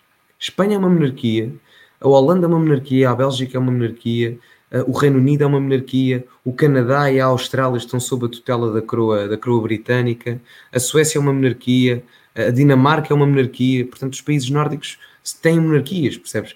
E isto é importante as pessoas perceberem: ser uma monarquia não é sinónimo de atraso e ser uma república não é sinónimo de desenvolvimento. A Suécia é um reino e é mais desenvolvida em termos de IDH do que a França, que é a casa da República Ocidental, não é? aos Estados Unidos. Portanto, há que ver isso. Uh, Gonçalo? Diz, diz. Uh, Estava aqui um comentário a dizer: vem à Flup fazer uma palestra. O que não faltam aqui são extremistas de esquerda. Totti, presumo que sejas apoiante da Roma. Está um, bem, isso é a Faculdade de Letras da Universidade do Porto, presumo, não é? Está um, bem. Uh, manda e-mail ao Miguel, que eu depois crio o e-mail para, para estes tipos de contactos e meto amanhã. Vocês que estão nas universidades, vocês podem organizar isso, sabem que podem fazer isso, mais fácil do que faz, não? Então, organizem vocês, falem com, com, com, o, com o Gonçalo ou comigo, se querem a presença do Gonçalo, se querem a minha, se querem dos dois, não interessa. Sim, Mas sim. vocês podem organizar isso. Sim, Nós não, porque a alteração, pá, porque o que o Miguel estava aqui a dizer, e bem, aquela questão da alteração das bases tem que ser feita por alguém, pá, isso. Se mais ninguém o faz, temos que ser nós. Aqui um, deixa-me agradecer aqui ao Zé Gomes, o, uma doação que ele fez aqui ao canal. Muito obrigado, Zé. E pelo teu comentário. Também muito obrigado pelo teu comentário, porque é o reconhecimento do nosso trabalho. E acredito que sofremos bastante aqui na pele, principalmente às vezes, de maneiras que vocês não imaginam. Diz assim: obrigado aos dois, excelente podcast. Já conheci o Gonçalo e sou fã. Miguel continua também o bom trabalho. Viva Portugal. Uh, Manda sumo. tá bom, então. Muito obrigado. É. Muito obrigado, Gonçalo. Zé, olha, um grande, um grande abraço, Zé. Obrigado pela doação. Epá, e obrigado. Espero que tenhas gostado do vídeo que pus hoje. Não sei se ainda viste, mas olha, um grande abraço para ti e continuação, amigo. Viva Portugal. Viva Portugal. Ora, nem mais. Mensagem final importante. E acho que ficamos por aqui. Não é, Gonçalo? Aproveitamos aqui o Viva Portugal. Isto é tudo muito bonito, mas já é uma da manhã. Pois já, pois é. Amanhã tenho um dia complicado. Se não te importares, vamos então sim, sim embora. Yeah. Tenho que ir até uma discoteca poeira que é Balde Mantas. Tem lá bilhetes. Olha, deixa. Uh, espera aí. Aqui tens mais uma doação do Team Trolling de 5 euros. Saiu Sim. mais uma doação. Ora, aí está também. Obrigado, Team Trolling. Obrigado, Team Trolling. Team Trolling. Muito obrigado pela doação. Estas doações são importantes, não é para mim, para eu ir comer McDonald's ou apanhar a bêbada, mas é para pagar as despesas que eu e Gonçalo temos, principalmente no Lápis Azul, que é uma plataforma que nós usamos, vocês podem ver aí a publicidadezinha, e isto gasta algum dinheiro mensalmente, não é nada de especial, mas é dinheiro que nós que Sim, nós no nosso bolso. Estas doações ajudam e bastante, tá bom? Seria possível abrir um grupo de seguidores do Lápis Azul? Continuem assim, bom trabalho para quando um convívio após Covid-19. Aí se agora, Tim Trolley, agora. Team Trolling. Olha que já, já, já tive para. Ah, acho que posso, posso, posso revelar. revelar e o jogo não aconteceu, portanto. Sim. É, já, era, já era para ter acontecido. Uh, aliás, devia, devia, ter. Supostamente eu e o Miguel estávamos a combinar para a semana passada, não era? Mais ou menos, por volta disso. Só que entretanto. Sim, mais ou menos. Uh, só que entretanto uh, veio o confinamento e pronto, como não moramos propriamente perto um do outro, tornou-se mais complicado. Não mesmo. Mas, mas, mas sim, mas sim. Uh, depois do confinamento, pós-Covid, uh, fica pré-marcado, porque nós já, já, temos essa, já temos essa vontade e essa intenção de fazer isso. A ideia já está no ar e não vamos esquecê-la. Sim, sim, sim. Tá bom? Está prometido. Não garantimos, não garantimos, mas a intenção está cá. Também não depende só de nós. Exatamente. Nós já tínhamos o plano e apareceu isto, por isso, como vocês veem, não há falta de vontade da nossa parte. E entrou aqui mais uma doação também do Vitor Azevedo. Já agora, Gonçalo, deixa aqui. Vitor Azevedo, um grande abraço para ti. Muito obrigado também pela tua doação e pelo comentário que diz assim: boa, boa noite a todos. Vão dormir e descansar que merecem. Que Deus vos abençoe. Vitor, fica com Deus e é verdade, sim senhor. Já cá estamos há duas horas e vamos ficar por aqui. Um grande abraço para ti e para o Brasil. Não sei se és do Brasil, mas fica aí um grande abraço para o Brasil também. Vitor, um grande abraço e obrigado. Estava só, estava só a despedir-me. Obrigado. Gonçalo, passo-te a palavra se quiseres fechar aí o, o tacho. Sim, acho que, acho que fechamos. Acho que não há aqui mais, mais nada. Deixa-me ver, acho que não, não acho que vamos fechar o estaminé. Portanto... Estava a dizer porque é que não queria um grupo ou assim, havia aqui uma questão de um grupo. É assim, eu já tive dois grupos e fechei porque perguntou que eu é sozinho. É assim, eu fazer um grupo do lápis azul é uma coisa interessante, é uma coisa interessante. Eu e o Gonçalo também podemos lá fazer parte. Agora, sou sincero, se for do WhatsApp, eu não acho que seja vantajoso, mas eu sei que é lá que está o público todo. Uh, se for Telegram, eu não estou. Eu conheço o Telegram e gosto do, do, do Telegram, mas não estou a usar o Telegram. Um, se for outra comunidade, eu sinceramente não uso. Assim, vocês podem fazê-lo, vocês podem criar esse grupo de falam connosco, eu e o Gonçalo vamos certificar que é uma coisa em condições e fazemos publicidade. Uhum. Anunciamos, Sim. o Gonçalo anuncia no canal dele e acho que ele não, não se recusa a isso, e eu também anuncio não. no canal. Tá Mas tentem vocês fazerem esse trabalho, porque eu não vou comprometer, sou sincero. Não consigo. E acho que o Gonçalo também não o vai fazer. Ele não, ele não cria a porcaria do Instagram, gente. Quanto mais. Mais uma doação que entrou aqui. O pessoal hoje está generoso. Muito obrigado. Foi aqui um super. Aqui não dá para ver, mas foi um super sticker. É aqueles bonequinhos todos marados. Barros. É, exatamente. Muito obrigado pela doação. Ver aqui, mas obrigado. E um abraço para ti. Um grande abraço. Um abraço. Bem. Vamos embora, amigo. Vamos embora. Começas tu, começo eu. Começo eu e passo-te a palavra e fechas o tasco. Gente, muito obrigado pela vossa presença. Mais duas horas de live, duas horas e um quarto. Esteve aqui uma fantástica audiência. Hoje batemos um recorde, pelo menos que eu visse, 403 pessoas num determinado momento. Um, foi, espero que tenha sido interessante debater estas questões das eleições. E um, muito obrigado, Gonçalo, por mais este, este, este lápis azul. Acho que o lápis azul vai ficar aos bocadinhos uh, vai ser um marco da democracia, não é verdade? Quem diria? Olha, olha, olha o que nós estamos a, a fazer. completamente, completamente. E, uh, e, obrigado pelos vossos comentários, mesmo aquele pessoal que aparece aí com aquelas brincadeiras. Pá, nós gostamos das brincadeiras, mas vocês têm que se controlar, porque eu não quero, não quero bloquear essas pessoas, obviamente que eu não quero, mas tem que dar espaço para coisas sérias, brincadeiras e coisas sérias, tá bom? Para vocês todos, uma boa semana. Uh, uh, não percamos a, a, a, esperança. Atenção, não houve uma derrota, nós conseguimos perceber que há uma mudança no país sim, e sim. ela tem que ser agora bem, bem eh, ponderada, bem controlada. Tá bom? Um abraço para vocês todos, encontramos na próxima e uh, fiquem todos com Deus.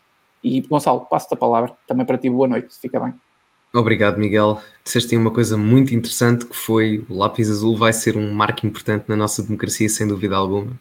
Faltava, faltava isto em Portugal, faltava isto em Portugal e vai continuar. Eu tenho a esperança e no fundo, a quase certeza que isto chega à edição 100. Portanto, estamos cá para ver, estamos cá para marcar presença e espero eu com mais que 400 pessoas ainda, porque a audiência de hoje foi espetacular. Muito obrigado a todos. Obrigado também aquelas pessoas que aparecem aqui as contas eh, falsas do António Costa e da Marisa. Pá, é muito engraçado, é muito engraçado. Continuem a fazer isso, mas tenham, pá, tenham consciência que às vezes é, é importante mantermos aqui um bocadinho de, de, calma, porque senão a live perde o fio à meada. E, por exemplo, e vou criar o Instagram, sim, KNPL. PLTA, não te preocupes, vou criar, já estou a ver aí, não se preocupem. E o e-mail para me contactarem, de nada. E o, e o e-mail para me contactarem para as palestras nas vossas faculdades, e escolas quando, a, quando o confinamento acabar. Uh, contactem-me para isso, ok? Ou o Miguel, uh, um de nós, uh, para, para nos organizarmos, se for só eu, se for só o Miguel, se formos os dois. E acima de tudo, meus amigos, como é óbvio, cultivem-se, não se chateiem com os vossos por causa de política, o que eu vi muito disto nos últimos dias. Não vale não. a pena com familiares, não vale a pena, não vale a pena. E um grande abraço a todos e para a semana, ou se calhar até antes, eu e o vosso camarada Miguel Macedo estamos aqui novamente. Um grande abraço a todos, boa noite e acima de tudo, cultivem-se e até à próxima.